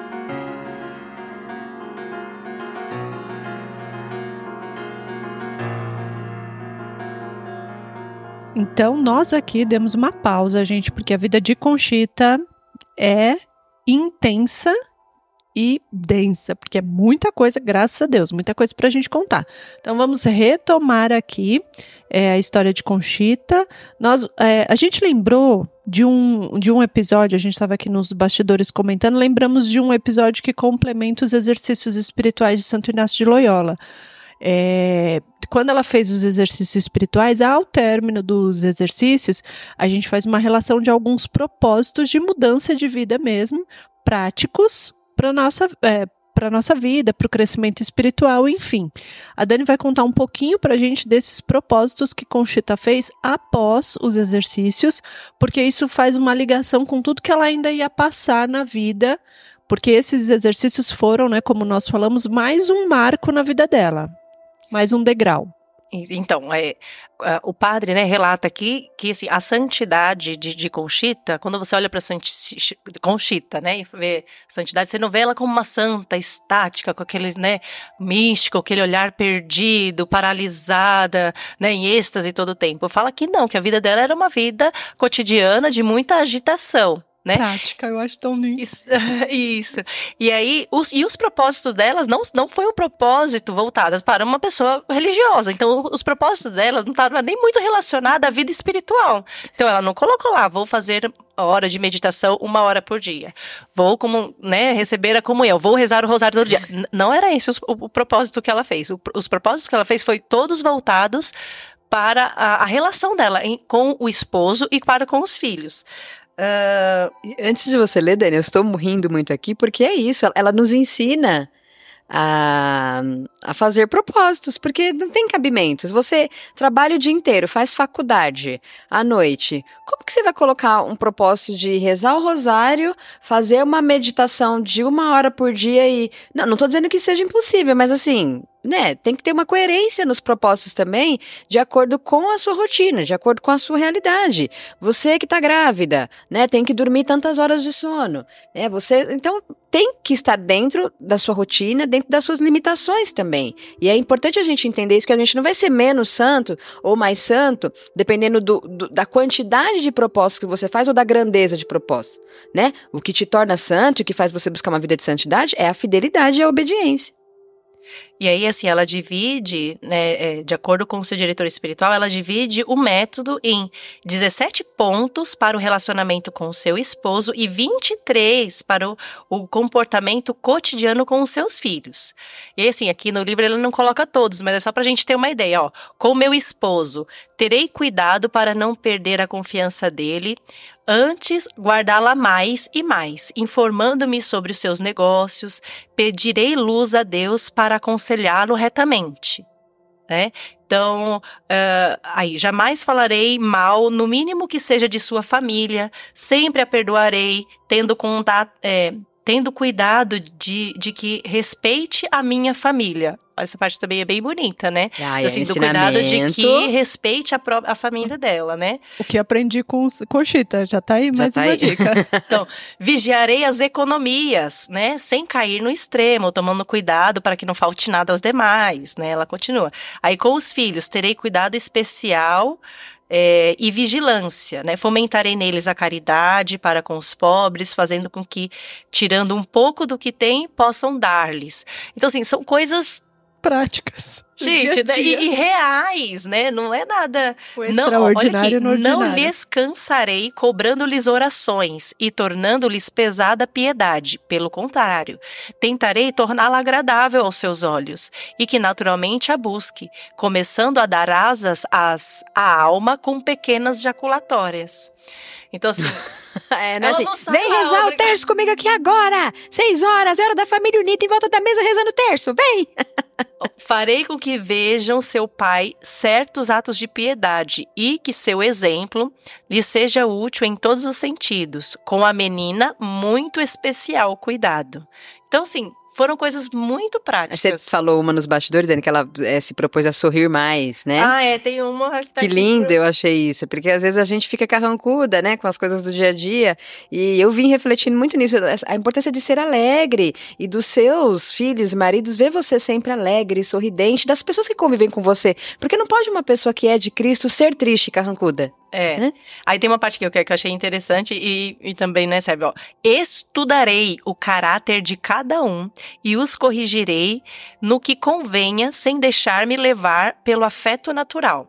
Não lhes darei permissão em tudo, de modo direto, é, de modo direto, sem alterar nem um pouco minha resolução ou mandatos. Saberei como impor-me a eles ao mesmo tempo em lhes atraio a confiança, que lhes atraio a confiança. É isso, um dos vídeos que eu estava vendo sobre ela, o padre até falava assim: ela era muito alegre, né, animada, feliz, mas ela era firme na educação com os filhos. E eu achei engraçado que o padre falou assim: ó, é porque não tem como uma mãe abobalhada educar os filhos. Né? Então, ser alegre e feliz ou é ser abobalhada. Uhum. Então, ela tinha firmeza na educação com os filhos e docilidade. Olha isso. Ao mesmo tempo que ela era firme, ela era doce. E aí entra o que você acabou de ler, Dani. Ela não impunha assim, ó, vamos aqui ler um capítulo da Bíblia todo dia e rezar o terço. Não, vou começar com pequenas jaculatórias. Vou ensinar-lhes uhum. através do amor, da caridade e da piedade, a fim de que eles tomem gosto para aquilo. Mas serei firme nesse propósito. Na Tem orientação, um... né? Na educação, do que, o que é certo é certo, o que é errado é errado. É que a gente confunde docilidade com moleza, é. né? Com é. permissividade. Né? A gente acha que ser dócil e ser boa é deixar a criança fazer tudo o que ela quer. E não é isso. Né, colocar limite, ensinar o que é bom, o que é, o que é bem e o que é o mal, também é um ato de amor, principalmente, né? É quando um eu penso em docilidade, eu penso numa mãe é, que não fale aos gritos né? Assim que não. Porque, gente, não dá. A pessoa que. A criança, ela deve ficar perturbada com, com uma mãe que grita o tempo inteiro. Uhum. Então, eu atrelo muito a isso. Se você não grita, você já tá ali, né? É, começando essa via de docilidade para tratar com o outro. Porque se o seu filho só ouve grito, o que, que ele vai fazer? Não tem como. E a gente precisa ser esse reflexo, essa imagem, essa semelhança e esse exemplo para eles. Esse último ponto que a Dani leu, né, sobre os propósitos da, da Conchita, me chama a atenção também o início da frase dela, quando ela fala: estudarei cada estudarei. um, né, estudarei o caráter. É uma coisa que a gente sempre vem tentando trazer aqui, eu acho que a gente vem tentando nas nossas vidas também buscar esse caminho que é de estudar. Então, assim, para ser mãe, tem que estudar, né? Sim para, se a gente precisa estudar para se formar, para ter uma profissão, alguma coisa, para ser mãe, para ser esposa, não é diferente. A gente precisa estudar e se dedicar a este ofício, porque isso exige um sacrifício, um empenho, um conhecimento. Não é uma coisa que a gente, ah, tá, recebeu a benção no altar, já vem infuso não. na benção isso. Não, a gente tem que buscar, né? É. E eram nove, né, amiga? Ela não é. precisou estudar dois dois caráteres, duas personalidades. Nove, e isso faz tanto sentido de, do que a Dani Leu a Cris falou, de estudar, se aprofundar ali no caráter de cada um, porque, como eu falei lá no início, as orações dela eram direcionadas a cada um. Né? Senhor, abençoe meus filhos. Não. A, a, Carlos dê a graça de buscar ser mais firme. Ao outro dê a graça de não cair no pecado da vaidade. Porque ela conhecia as más inclinações de cada um e as vocações, os chamados de cada um. Então era uma, orient, uma orientação, não, uma oração direcionada para cada filho. E isso se deu do quê? Do propósito que ela fez aí. É. De uma observação. Né? De uma observação, de um estudo, de uma fidelidade, de uma obediência, para que ela conseguisse fazer essas orações ordenadas. É, a gente fala, é, hoje a gente fala de educação personalizada, a oração dela era personalizada. é uma oração personalizada. É. Né, é, eu queria só retomar uma questão, né, quando a gente falou do também do do retiro, que foi lá que Deus, né, falou sobre o chamado dela de salvar as almas, Deus revelou algumas coisas e uma coisa que eu queria fazer a ponte, que a gente falou também antes de iniciar a gravação, de que Conchita está, né, a missão de Conchita está diretamente ligada à missão do Sagrado Coração de Jesus, a missão que foi revelada à Santa Margarida Maria né? Que Jesus revela a Conchita que uh, a missão dela é uma continuidade a essa a revelação do, do, Sagrado Coração de Jesus, né? Deixa eu ver se eu acho aqui a parte. Só para a gente se contextualizar, enquanto a Dani procura, se eu não me engano, acho que a aparição do Sagrado Coração seria em 1600, 1700, se eu não me engano, e aí Conchita a gente já está em 1900, né? Então, uhum. é, 300 anos depois, mas qual é a mensagem que Jesus traz através de Conchita? que complementa o Sagrado Coração. Nós temos um episódio sobre Margarida Maria Lacoque que fala sobre a devoção ao Sagrado Coração de Jesus. É, e aí, assim, em uma carta, Conchita explica assim, ó, o apostolado da cruz, que é a obra que continua e completa a do meu coração revelada a Beata Margarida, que na época né, era, uhum. era Beata, não se trata somente da minha cruz, é externa, como o divino instrumento de redenção. Esta cruz se apresenta ao mundo e é para atrair almas ao meu coração pregado nela. Diga-lhe que até hoje o mundo conheceu o amor do meu coração, demonstrado à Beata Margarida, mas que eu reservei para este tempo a manifestação de sua dor, a qual eu mostrarei então apenas com insígnias e superficialmente. Diga-lhe que é preciso mergulhar neste mar sem fundo de amargura e torná-lo conhecido ao mundo né? Então, olha só, ele une e aí ele fala que foi um momento, né? O que ele, ele manifestou a revelação ao Sagrado Coração de Jesus foi um outro momento. Ali ele é como se ele estivesse convocando a gente para a gente experimentar o amor daquele Sagrado Coração, porque aquele coração que tanto sofre pelos pecadores, né? E aí então a reparação é através do amor, adoração, né? Então a gente faz, é, faz um momento de adoração em reparação às almas do, do purgatório. Então a gente está ali num, num ato de amor. Essa complementação, Jesus fala que é pela dor. Então, por isso que tem tantos sofrimentos. Então, agora a gente repara os pecados através da dor. E conseguem, conseguem compreender uhum, a união, sim. mas a diferença? É. Do Sagrado Coração, a gente faz a reparação através da adoração, né? E aqui a gente faz através do sacrifício.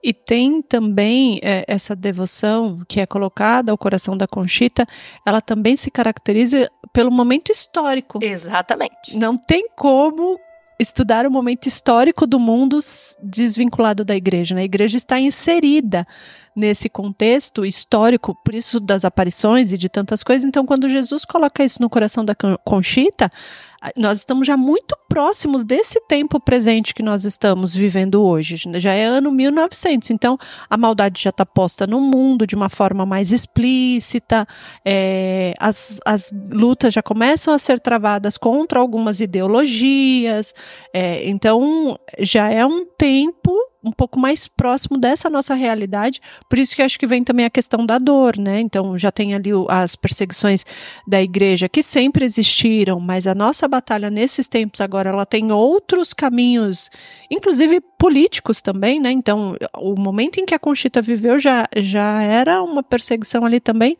política, né? Da, da política contra a igreja. É, e, e na verdade é Deus nos preparando né? Eu vejo tudo isso assim como uma forma é Deus é, através de Conchita nos preparando para o tempo que veio, né? Ali ela estava já vivendo uma realidade muito difícil de perseguição no México, né? Se a gente for olhar a história.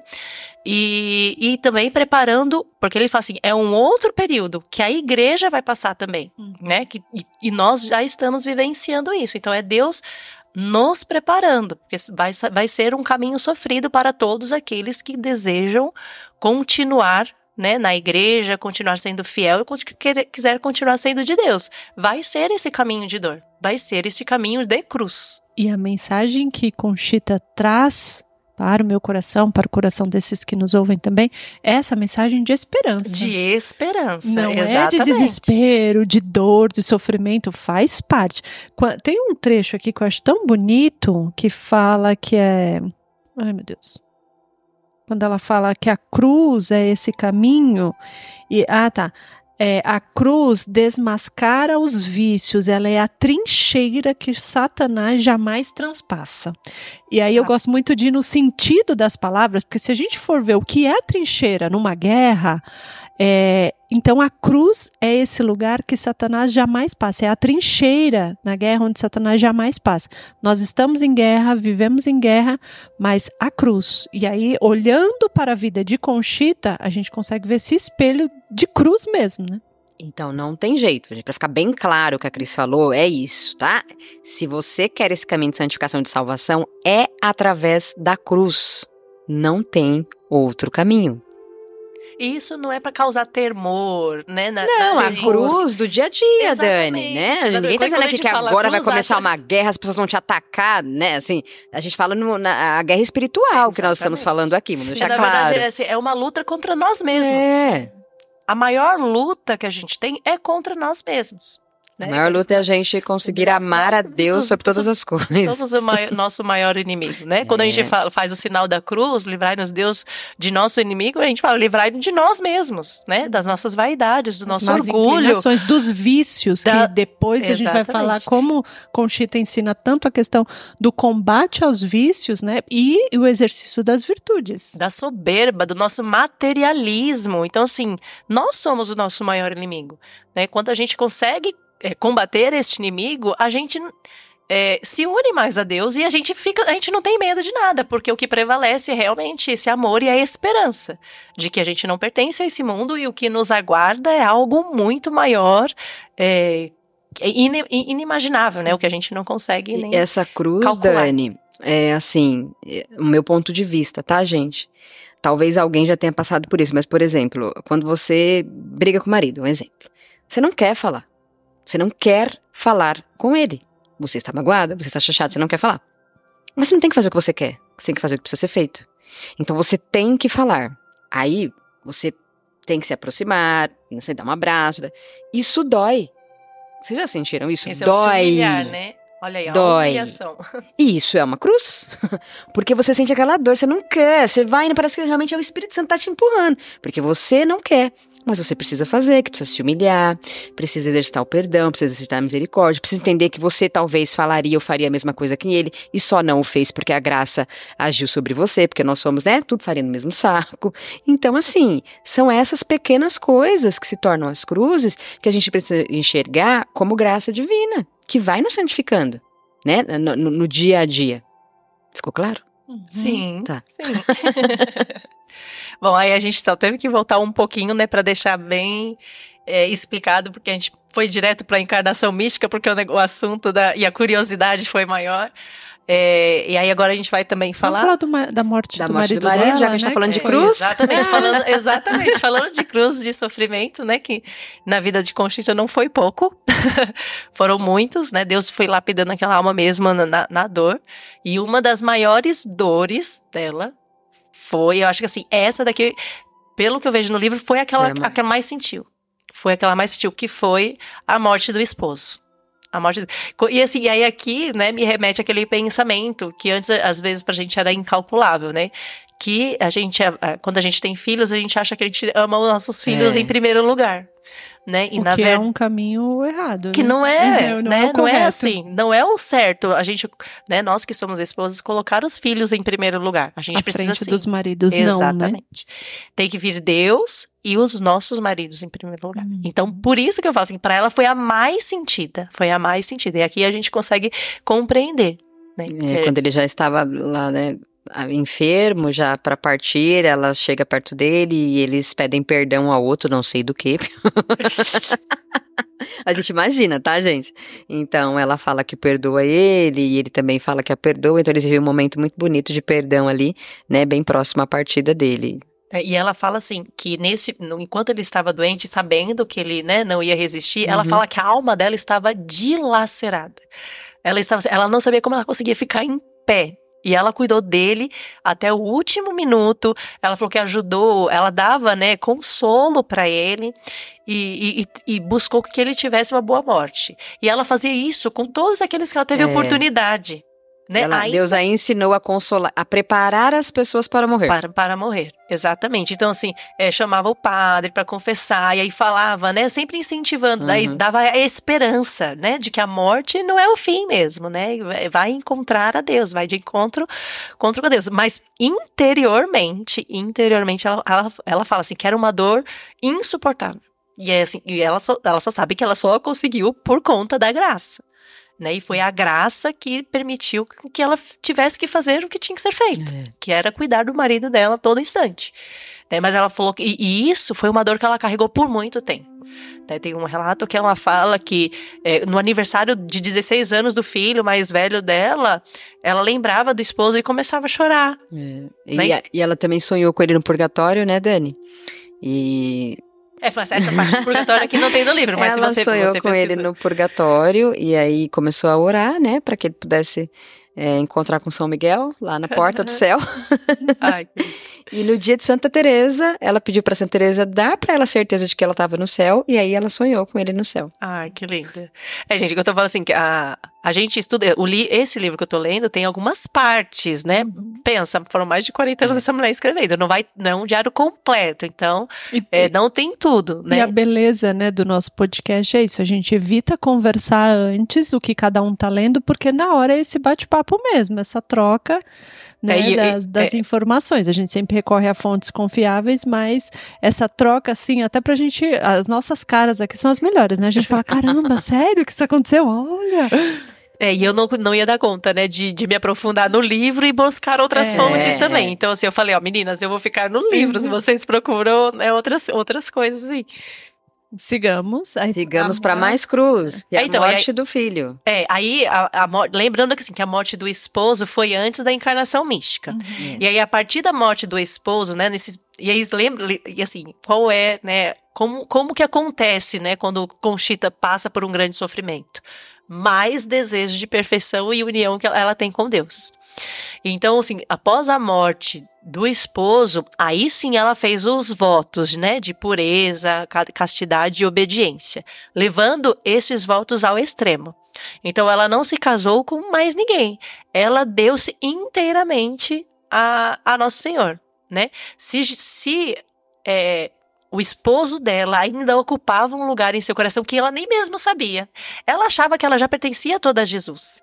Mas ela falou que quando perdeu o esposo, que ela foi compreender o quanto ele preenchia, quanto ele preenchia o seu coração ainda. Tanto que ela ficou muito doente quando ele morreu. O quanto ela era apegada a ele. É assim, e, é- e é realmente quando a gente perde as coisas que a gente consegue dar, né, faz, dar o valor e consegue entender a importância daquilo pra gente.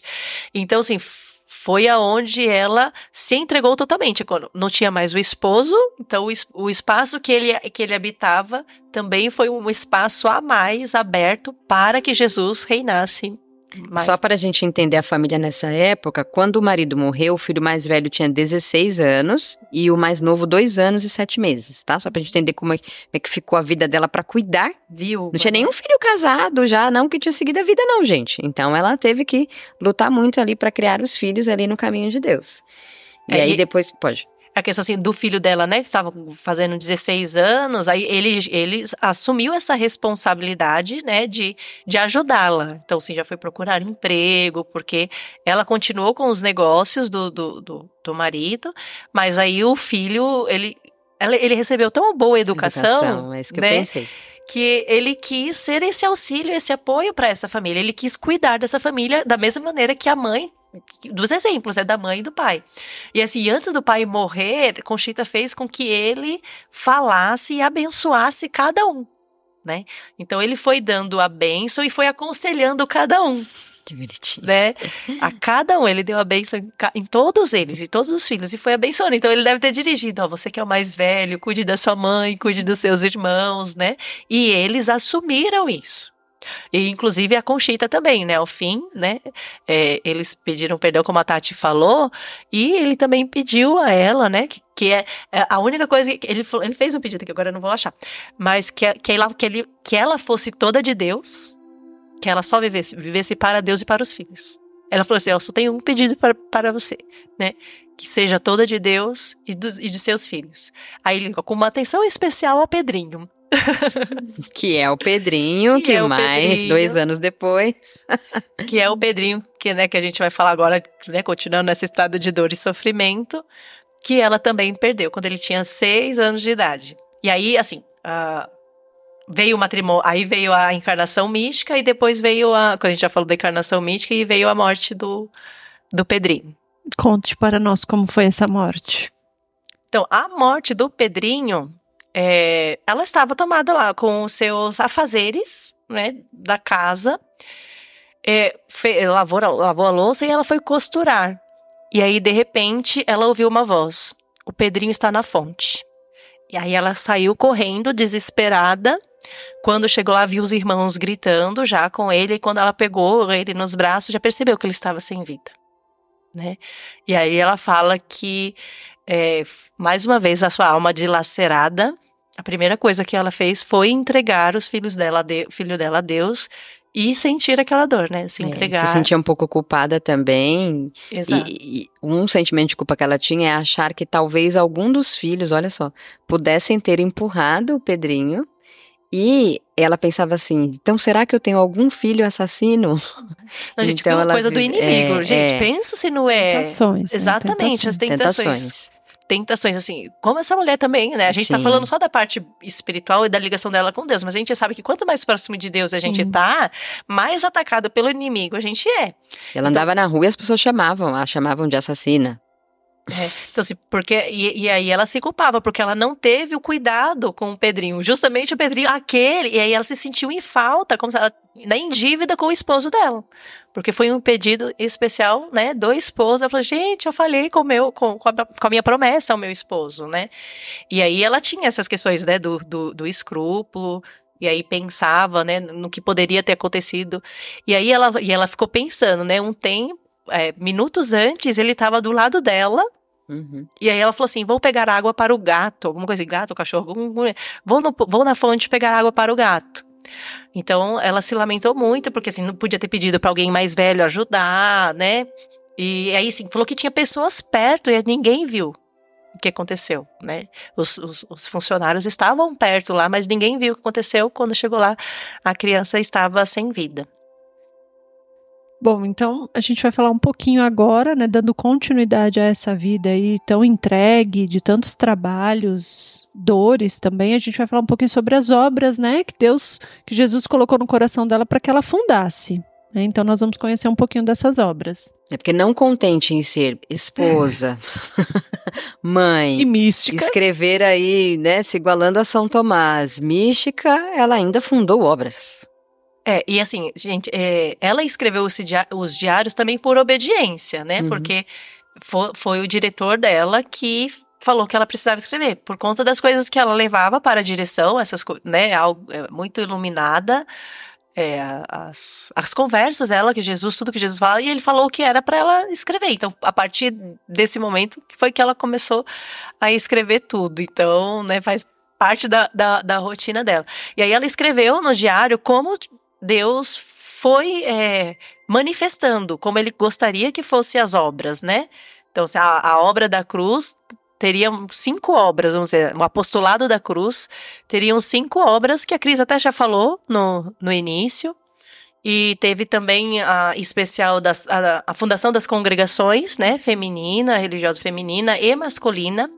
E para a masculina, ela teve a ajuda de um, um venerável também, né, que é o São Félix, é, é venerável, venerável né, Félix. o Padre Félix de Jesus, Aí eu não sei como é que falou o sobrenome dele, Rugier, alguma coisa assim. Que foi o diretor espiritual dela, né? É, e, eu, e, mas foi é, é algo bem interessante. Ela teve vários diretores espirituais, porque assim, né, um acabava saindo ou morria, e aí o outro assumia, né? E aí ela encontrou o Frei, o Padre Félix, é, em um lugar, é, numa igreja que ele tinha vindo de um, para atender confissões né? E aí ela foi lá, tentou ir lá se confessar, se confessou, e aí ela foi contando sobre tudo. Ela sentiu uma liberdade com esse padre pela, né, mesmo sendo a primeira vez, ela sentiu uma liberdade e ela foi contando e abrindo a alma dela para esse sacerdote. E conforme ela, ela sentia que conforme ela falava do apostolado da cruz e tudo o que Jesus ia revelando a ela, ela sentia que a alma dele acolhia e se identificava com esta obra né? E aí, a partir daí, eles é, viraram muito amigos. Ele começou, né, a conduzi-la, né, a partir dessa, dessa dessa confissão. E aí ele foi até a casa dela, é, achou a casa dela, que é, e ela até tinha pedido um sinal, né? Senhor, se for de sua vontade, se não for da sua vontade que tudo isso aconteça, que ele não acha a minha casa. Né? No fim, ele acabou achando a casa dela, e aí eles conversaram, né? E ele se sentiu cada vez mais. É, chamado para essa obra. E aí ele acompanhou ela durante o tempo e aí ele foi pedir permissão para os superiores deles lá na Europa. Porque ele era de, uma congregação, foi lá na Europa pedir su, é, su, é, autorização, desculpa. E aí os superiores não autorizaram ele retornar não, não, não, não gostaram muito da ideia, porque ele, né, ele falou assim, ele pediu permissão para fazer parte desta obra, porque ele se sentia, ele falou que se sentia chamado, tal, e os supervisores, os superiores não permitiram. E aí ele ficou 10 anos lá na Europa. Ele obediente, né, na humildade, aguardou 10 anos. E aí depois de 10 anos ele retorna para o México durante toda a perseguição que, que estava tendo no México, reencontra com Conchita e aí dá continuidade à fundação. É, quando eu li sobre esse encontro, eu achei tão bonito, porque a gente sempre ressalta aqui no, nos episódios a importância da direção espiritual, quanto a alma cresce né, e é edificada pelas mãos do diretor espiritual. E esse encontro, ele fala assim de uma maneira muito bela, né? Quando os dois, as duas almas se encontraram, porque são duas almas com alto grau de elevação à perfeição. Então não poderia ser qualquer alma que conduzisse Conchita. Então por isso é um venerável, né, Félix. É, e, e esse encontro dessas almas se deu no melhor lugar que poderia acontecer, que é o confessionário dentro de uma igreja. Então, essa relação profunda que cresce entre um diretor e um dirigido, entre um sacerdote e um leigo, que acho que vem completando muito o chamado de Conchita, se dá dentro de uma igreja, num confessionário, numa alma totalmente entregue e obediente. E o Félix, é, o venerável padre Félix, né, não poderia ser diferente, uma vez que ele instruiu tanto Conchita na obediência, ele também precisava ser obediente aos superiores dele, né? Por isso que ficou, ficaram esses 10 anos aí separados. Oh, uma parte que fala aqui do livro eu achei muito bonito, né? Assim, padre Félix e Conchita trabalharam juntos na fundação e desenvolvimento das obras da cruz, pedindo conselhos um ao outro Ambos se visitavam e, é, para comunicar seus projetos e falar longamente sobre Deus em uma puríssima e santa amizade, como a de São Francisco de Sales e Santa Joana Francisca de Chantal. Ah, que lindo. Ah, muito lindo, né? E ela fala muito sobre essa santificação. Conchita fala muito da santificação dos sacerdotes, mas não sem os leigos. Toda a obra né, todo o apostolado, tudo aquilo que ela fez fala da santificação do clero, e esse para mim é um recado importante para esses nossos tempos, mas através dos leigos, né, pela alma do leigo, pela oração do leigo, pelas mãos do leigo. Isso, tanto que assim, tem as obras dela divididas, assim, tem obras que são para os leigos, né, é, é, como se você, que a gente fala, né, de aliança, né, que a pessoa é, sim, entra na, na, nessa obra porque tem esse chamado do apostolado da cruz, mas tem a, a, a fundação para a formação de sacerdotes, né? Então, assim, são várias obras justamente para isso, para pegar todas as pessoas de acordo com, a, com o seu chamado. Então, assim, é uma, é uma obra, é um apostolado para todos, né? Para o leigo, para o sacerdote, para o religioso. Então, esta obra da cruz são, são cinco obras porque ela tem jovem, mulheres casadas, homens, religio, religiosas e sacerdotes, né? Então, é, é uma obra, sim, que que pega todo mundo. Dos, dos, filhos dela, ela teve uma religiosa e um padre. E né? um padre, só que não, não fizeram parte da fundação dela. Uhum. O, o filho dela, que foi padre, ele foi jesuíta. Ah, que bonito. Da, companhia, da Companhia de Jesus. E uma, assim, e ele foi moldado, né, nessa educação de sacrifício, eles se correspondiam bastante. E aí teve um dia que ela chegou a encontrar com ele, que a gente vai falar assim, para. É, vamos voltar um pouquinho, né? Antes de eu falar do, do, do filho, senão a gente outra, outra é, a gente atropela de novo os assuntos, né? Então, antes, é, para a fundação dessas obras, começou também ter a né, questão do inimigo, né? Uh, foi pedir, sempre tem que pedir autorização né, do Papa, do Vaticano, para que as obras sejam fundadas oficialmente, seja tudo bonitinho, porque uma coisa que a Conchita também se considerava como todos os santos, filha da igreja. E ela, fala, e, e ela falava que ela nunca queria desobedecer a igreja, que tudo que ela fa, é, fazia, né, tudo que ela fosse fazer, né, que estivesse em plena obediência com a igreja, em plena obediência com a igreja. Tanto que ela foi muitas vezes testada, né? Ela, ela tem uma parte que fala assim: ah, meu, é, os padres é, testaram e disseram que o meu espírito era de Deus. Então vieram muitos bispos, muitos padres para conversar com ela, para ler os escritos, para saber, né? Porque é, a nossa igreja sempre teve esse cuidado. Vocês que, que escutam o podcast já sabem. É, de como a nossa igreja é cuidadosa em relação a isso. E aí todos os padres que tinham contato com ela falavam que o Espírito era de Deus. É, e aí os padres, né, os diretor, o diretor espiritual dela na época, pediu autorização é, para o Vaticano para a fundação da obra. E, e aí, só que começaram a, a, a, o Vaticano também começou a receber cartas difamando a obra, né? É, inventaram fofocas, começaram a falar levantar falso testemunho contra a própria Conchita.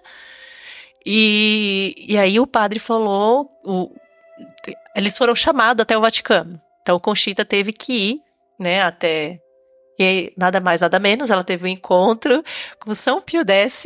E temos um episódio sobre São ele, Pio um dos X. meus favoritos.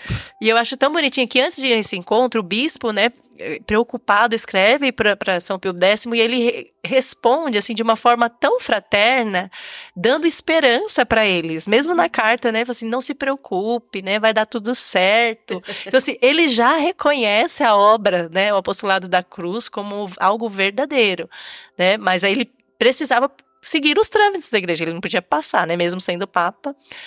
E, e é muito bonitinha a carta, assim, vocês comprem o livro para ler como, como é que tá escrito. E aí, nessa viagem, para chegar até Roma, ela também passou por Terra Santa, passou por Lourdes, fez toda uma peregrinação que Já durou. se preparando para esse encontro. Aí. Durou aí uma, foi uma viagem de mais de seis meses até o encontro dela com São Pio X. Aí no meio dessa viagem, teve um momento que ela encontrou, né, pessoalmente com o filho dela que estava, acho que lá na Itália, que ele estava estudando para ser padre lá. Então, aí encontrou também com a, com a outra filha e tal. Tiveram momentos lá de. Foram, foi, foram, foi muito felizes. E aí, chegou o dia que ela encontrou com São Pio X. Gente, Tati, falei, vai. Não, é muito básico, é muito objetivo básico. como ela. Básico não, é muito objetivo e prático como ela. Quando ela chegou lá, é, São Pio X estava com um livro. De quem? Dela. Que era o livro de cabeceira dele. Então já estava respondido, gente, que estava tudo certo. Eu falei, é muita praticidade. Ó, e aí, aqui, né, fala- com, com as palavras dela, né? Ela falou que ela, ela sentiu uma emoção tão grande, tão grande diante né, de São Pio X, ela se ajoelhou e ela chorava, porque ela falava que sentia que estava diante do próprio Cristo. Gente, é algo muito emocionante, é muito lindo. E aí, é, ele falou com ela, acolheu de forma muito carinhosa. E aí ela se recompôs, e, e aí, depois de tanta emoção, e aí o, né, o, o padre perguntou: o que, que, esse- que, né, você veio pedir aqui? Aí ela falou: é, veio, é, peço a, a, a sua santidade que aprove as obras da cruz. Aí, isso lhe disse sem soltar a mão, né? Sem soltar a mão do, do, do Papa no rosto dela. Ela pegou a mão do Papa com o rosto dela e foi pedindo. É, e aí o, o São Pio respondeu, né? Estão aprovadas, não temas. Eu lhe dou minha bênção muito especial para você, para a sua família e para as suas obras. E ele ainda pede para que ela reze por mim, né? Eu, eu, tipo, eu acredito nas suas obras e peço que reze muito por mim. Nessa Ai, hora a gente, é gente já tá chorando aqui, tá, gente? Muito, muito, muito lindo. Bom, aí ela volta desse encontro com o Papa, com a bênção dada sobre a obra, né? E a missão de continuar, porque sim, o padre, o Papa acreditava na obra, dava a benção dele e é, pediu para que ele rezasse por ela, para que ela rezasse por ele. É, e aí, como que, que, que acontece na vida dela após Então, aí, é, ela retoma, né? Para aquela vida cotidiana dela com os De filhos. cruz. de cotidiano com os filhos, com os diretores espirituais, né, dando o caminho, o seguimento à obra. E isso, a vida dela co- continua, a- continua acontecendo. Foi é, a morte do Pedrinho, né, a gente mencionou antes, mas acontece após o retorno né, do, pa- do dessa viagem. E aí, sim, depois de 10 anos, ela perde mais um filho, que é o Pablo. Da, do- ela morreu também de uma doença, que é tifo. Na época, era como se fosse uma epidemia, né? Hoje em dia não, não tinha tratamento. Então, é, são as dores, as perdas que sofrimento do, do cotidiano dela. E aí um outro sacrifício, o último sacrifício relacionado aos filhos, é, ela, ela e o filho Manuel, que é o jesuíta que ela encontrou na viagem, eles concordaram, né? Mas foi uma iniciativa do filho, mas que ela já sabia interiormente que o filho teve um período, eles se correspondiam muito, mas teve uma carta que ele falou que, é, com permissão dos superiores, é, ele já tinha certeza de que não a encontraria mais nessa terra e que não retornaria para o México, né, para a pátria dele, que ele iria seguir em missão, porque os jesuítas, né, são missionários, e, e aí ele, eles continuaram se correspondendo, mas a partir daí eles meio que fizeram, né, um voto e um sacrifício de não se encontrarem mais, então não fizeram esforços, né, para se encontrarem mais nesta terra. E após a morte de Conchita foram achadas né, muitas cartas entre eles e também da sua própria filha Concha, que, que era religiosa, que é Conchita, elas eram muito próximas e tinham uma alma parecidas também, né? Mostra aqui no livro. E aí ela também enterrou com Concha, quando Concha ficou doente, a- recebeu a, ordem, é, a autorização das superioras, então ela foi para onde a Concha estava e aí ajudou também na morte dela para que, né? E ela falava que era uma santa também, uma alma muito pura. Se foram dois filhos que Deus que ela ofereceu, ela sempre, ela sempre quando ela tinha um filho, ela oferecia, a primeiro, o primeiro ato que ela tinha era de oferecer os filhos é, dela a Deus, né, para que ele fizesse de acordo com a vontade de Deus. Mas a Concha e o Manuel, ela ofe- ofereceu especialmente para que fossem plenamente de Deus, né, como religiosos, como religiosos. Tanto que Manuel, ela ficou sabendo que Manuel nasceu no dia que um sacerdote morreu. E aí ela falou: Toma, Senhor, né, este Uhum. menino, que ele, que ele substitua este teu servo, então que ele seja teu sacerdote também. Então, ao fim, ela enterrou cinco filhos e sobreviveram quatro, né? Sobreviveram quatro. Então, assim, É pouco sofrimento, ela, gente? Ela fez aquilo viúva. que ela falou lá no começo, né? Que ela falou assim: ah, eu quero ter muitos filhos para que eles possam te amar dignamente, porque eu não sou capaz de te amar. Ela cumpriu a É, ela missão, não né? capaz. Porque os outros dois meninos que ficaram, ela que casaram, foi aquilo que eu falei lá, né, lá atrás, que ela escreveu cartas ensinando ensinando-os como deveriam ser como esposos, né? Então ela tinha ali escritos para tudo, né? Como É. ser do lar, Conchita escreve. Como ser esposa, Conchita escreve. Como ser sacerdote, Conchita escreve. Como ser marido, Conchita escreve. Entendeu? É, e aí, dentro de- desse, né, que a gente tá é, dando uma explanada aí do, do, do que foi acontecendo, né, a rotina dela, aí dentro disso, ela recebia os ditados de Nosso Senhor, as iluminações Os colóquios. teológicas, né? Então, assim, ela tem livros só para sacerdotes, só para a formação de sacerdotes, né, santos, como, como que Jesus, né, almeja o que é um sacerdote para Deus, o que Segundo o coração. Segundo Deus, o coração é. de Jesus. Então, assim, ela, tem livro só para sacerdote, ela tem livro, né, para que a gente aprenda a se relacionar com o Espírito Santo.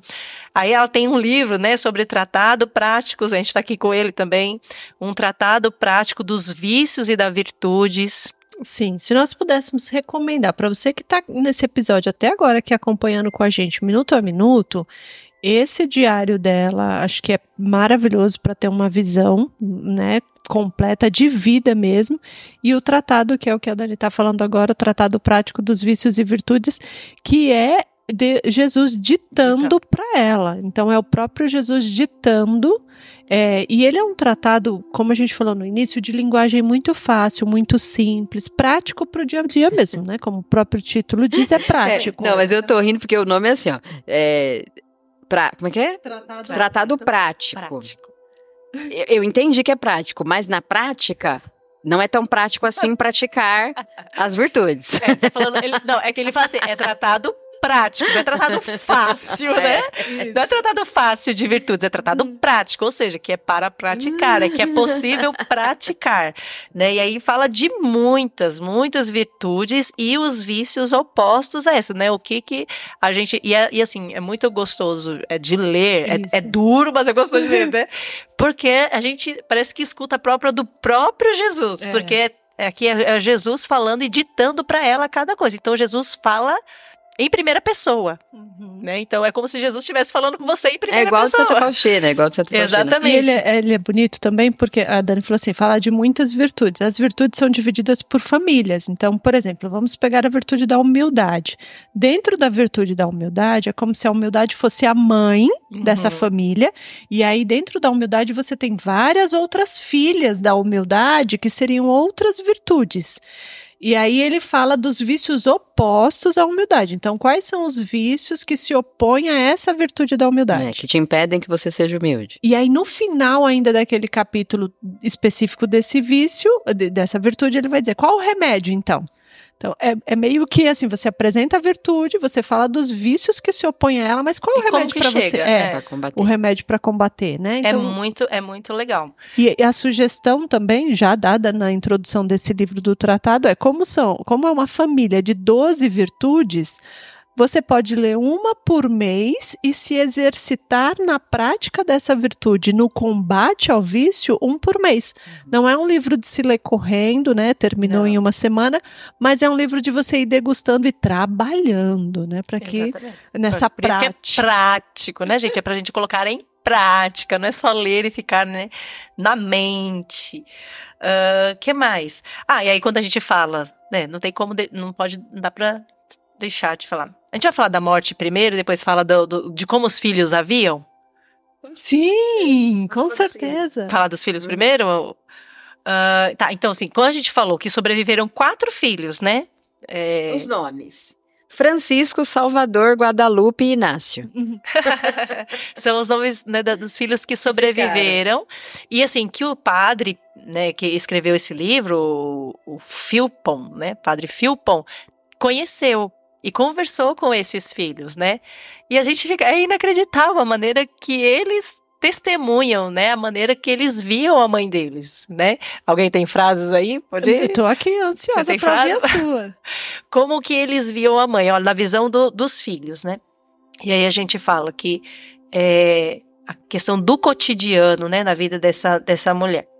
calma aí, deixa eu achar aqui. Até marquei. Deixa eu ver quem falou isso daqui, ó. Ó, então, um dos filhos fala assim: a coisa mais ad admirável na vida de minha mãe era a naturalidade e simplicidade da sua existência. Suas orações, suas comunhões me pareceram sempre normais.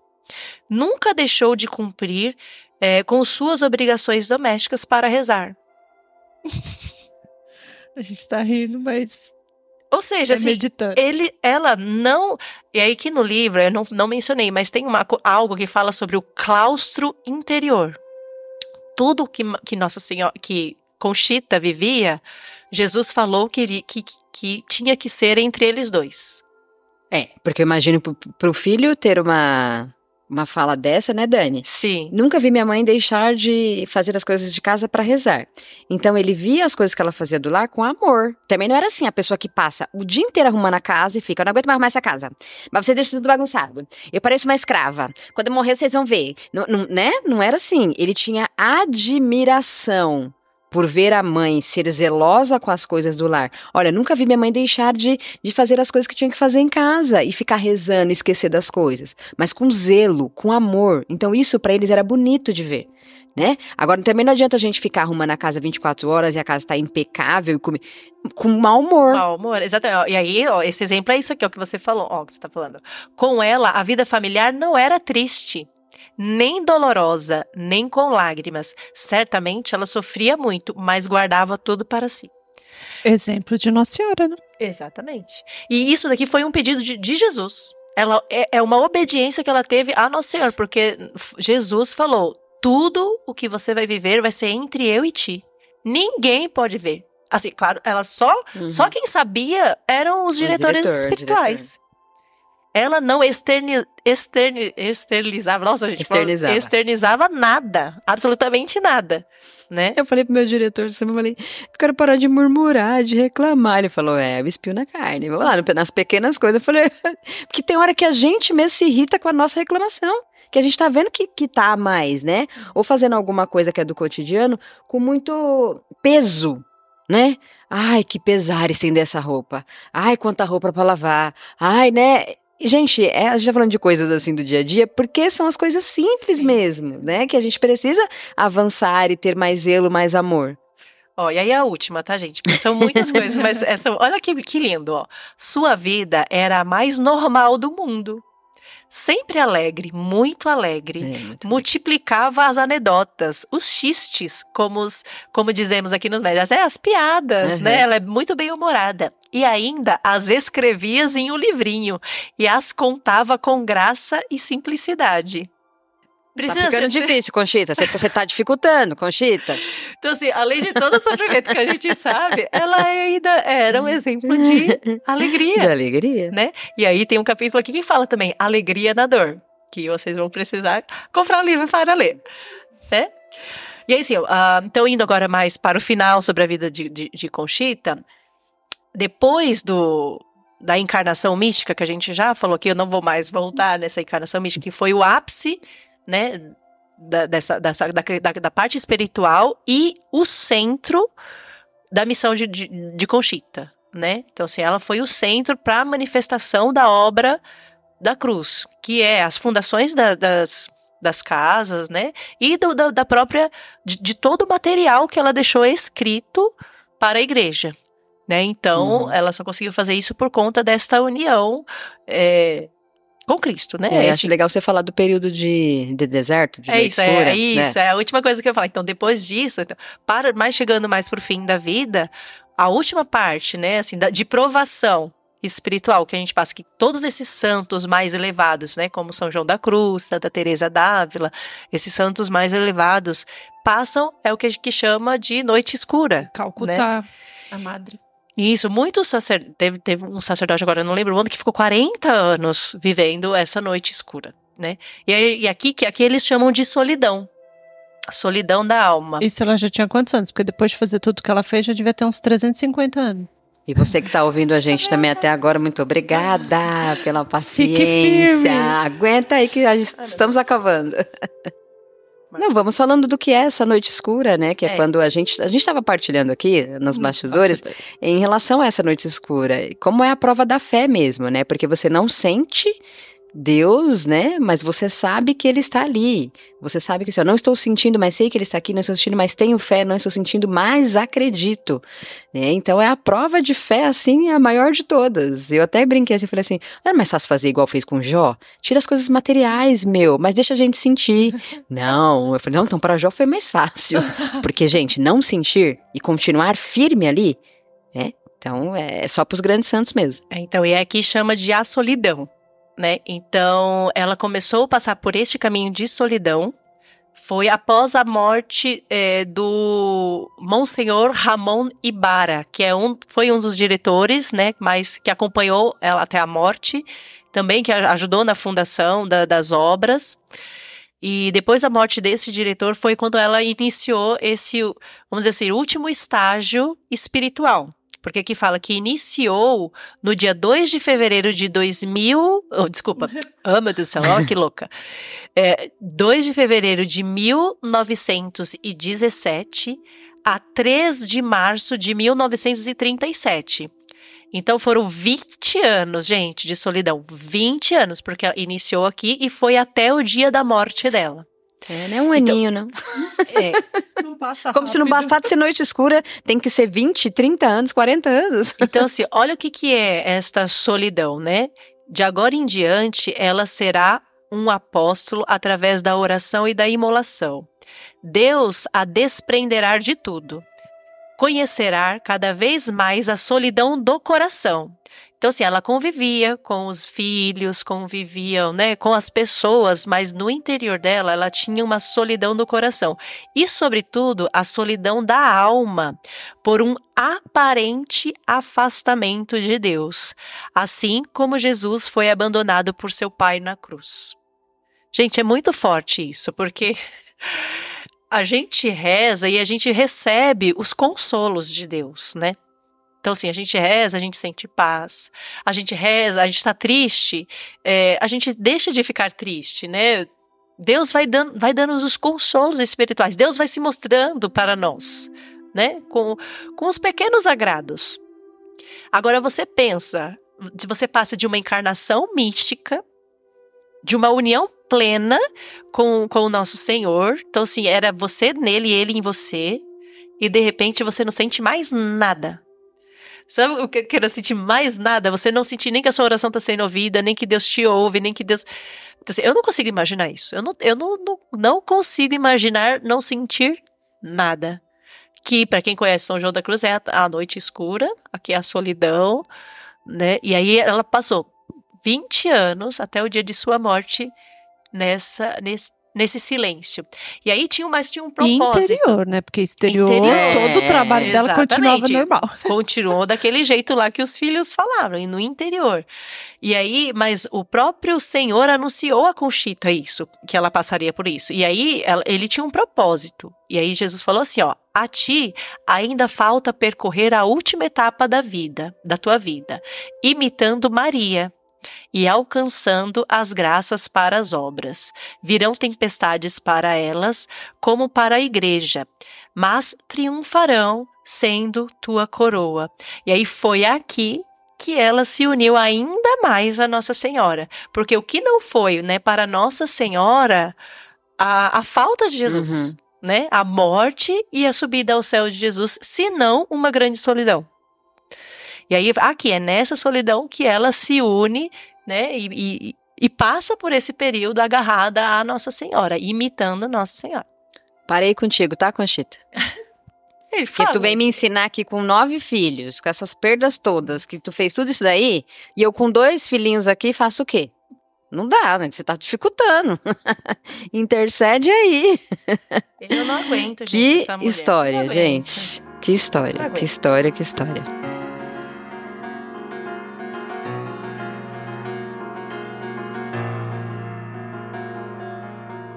Então, ela veio a falecer com 74 anos de idade, né? Depois de todo esse longo trabalho. E foi um, foi um conjunto de pequenas enfermidades ali, né? Uma uhum. pneumonia. É de grandes enfermidades, é de grandes, verdade. Né? Não pequenas não, não porque nada na vida dela é pequena. pneumonia, erisipela, Ixi. uremina. Então, assim, ah, assim, é. foram... É, ela sentia muitas dores físicas, né, nesse, nesse fim da vida.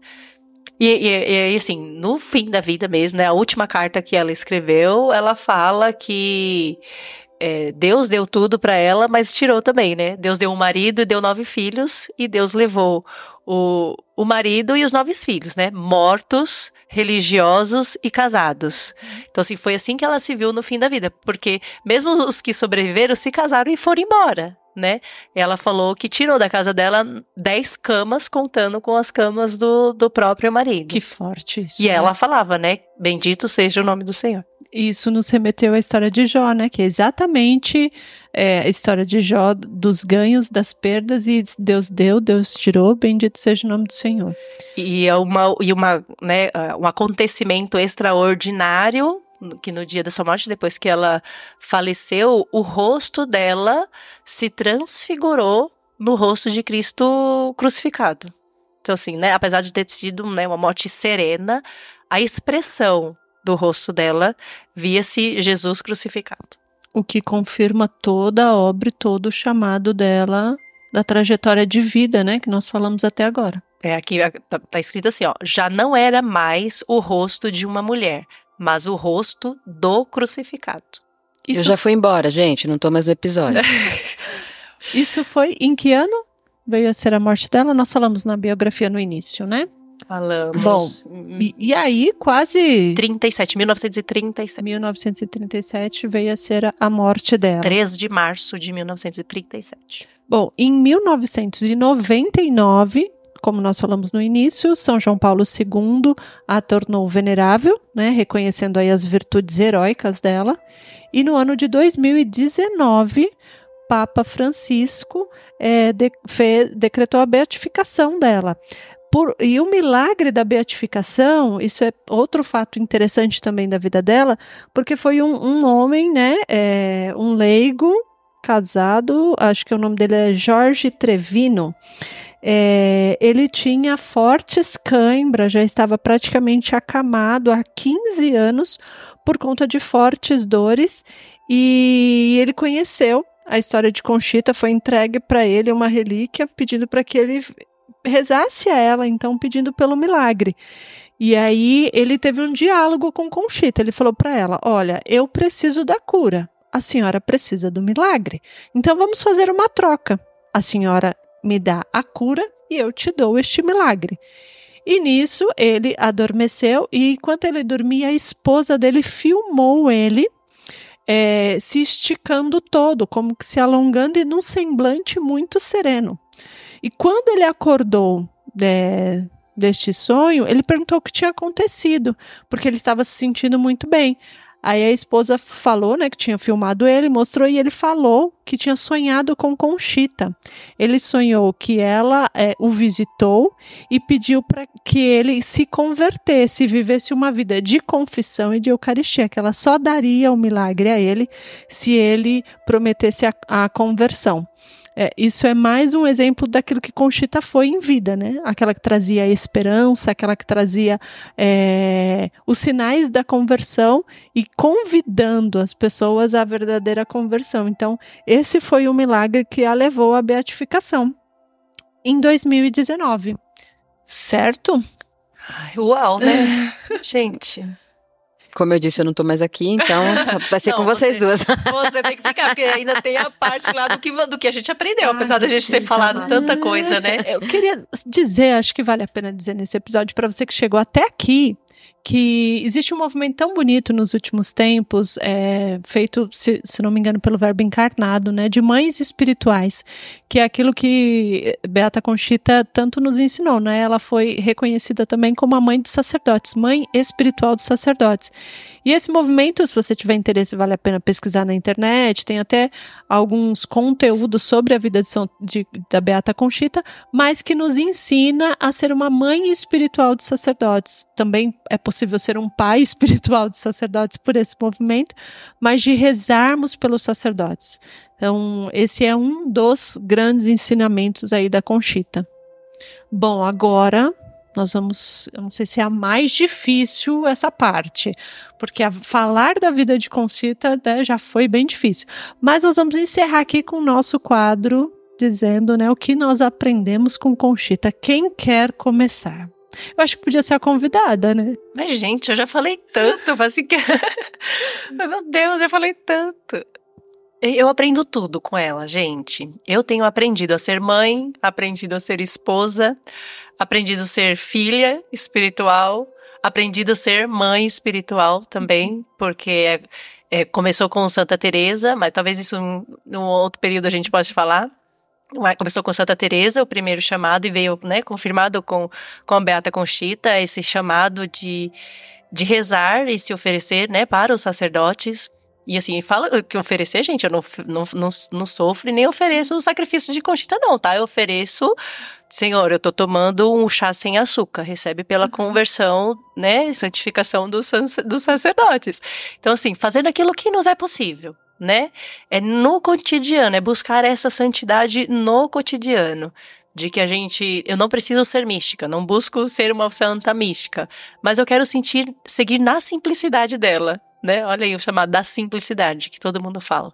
Então, seguir, viver a minha vocação na simplicidade. É isso que ela me impulsiona, né? Essa minha amiga. Todos os dias eu olho é para minha relíquia, olho para a fotinha dela e falo: Beata Cochita, intercede por mim, me ajude a seguir os seus passos. Amém. Amém, Paty. Eu não tô mais aqui, porque você tá me chamando. O que eu podia cogitar viver, né? viver e morrer, né, amiga? Porque é morrer para si mesmo. Ah, não dá. Eu acho que foi o episódio mais difícil de gravar para mim. É... E mais difícil de falar agora o que aprendeu, não porque não tenha, né, gente? Porque tudo é aprendizado. Mas o que vai ficar marcado para mim e que eu penso em mudar daqui para frente, com a ajuda dela, e é uma santa que eu termino o episódio desejando muito me tornar amiga, desejando mesmo, assim, coração inflamado, é eu conseguir aconselhar os meus filhos homens. Assim, eu tenho dois meninos e para mim o que vai ficar é isso, eu ter essa graça de conseguir aconselhá-los, ajudá-los na formação, né, é, conseguir orientá-los a ter uma vida de santidade e serem homens segundo o coração de Deus. É o que, que vai mudar, assim, para para minha vida, além de uma série de coisas, uhum. mas eu, o que mais me chama hoje, uhum. entendeu? É isso. Eita, chegou minha vez. É, acho que assim, é, não sei se a gente conseguiu creio, né, que nós conseguimos sim passar o que era previsto para hoje. Nós estávamos assim, nós nos encontramos hoje com muito medo, muito receio, rezando, porque dentro do nosso interior tinha um medo, né, da mensagem desse episódio porque acho que mexe muito com o nosso hoje, né? Não é uma coisa assim da nossa vida que passou ou que talvez é o que vai vir, mas na minha história, na minha vida, ele me remete o tempo todo ao meu presente, ao meu hoje. Então, a história de Conchita, eu não consigo pensar assim o que eu aprendi com ela. A única coisa que me vem no coração desde o início é: ela é necessária na minha vida para esses tempos. Eu, eu preciso, né, aprender, me aproximar, preciso seguir a dica de leitura aqui da Dani para comprar esse livro do diário dela, é, mas para mim o que fica ela é necessária para, para o hoje na minha vida. E é isso. Muito obrigada para você que nos acompanhou até aqui. É, mara, vai fazer uma maratona aí nos outros episódios que nós comentamos aqui hoje também. Escreva para nós, mande aí seu depoimento, seu testemunho, porque isso também nos ajuda, tá bom? E a vida de santidade é só pela misericórdia.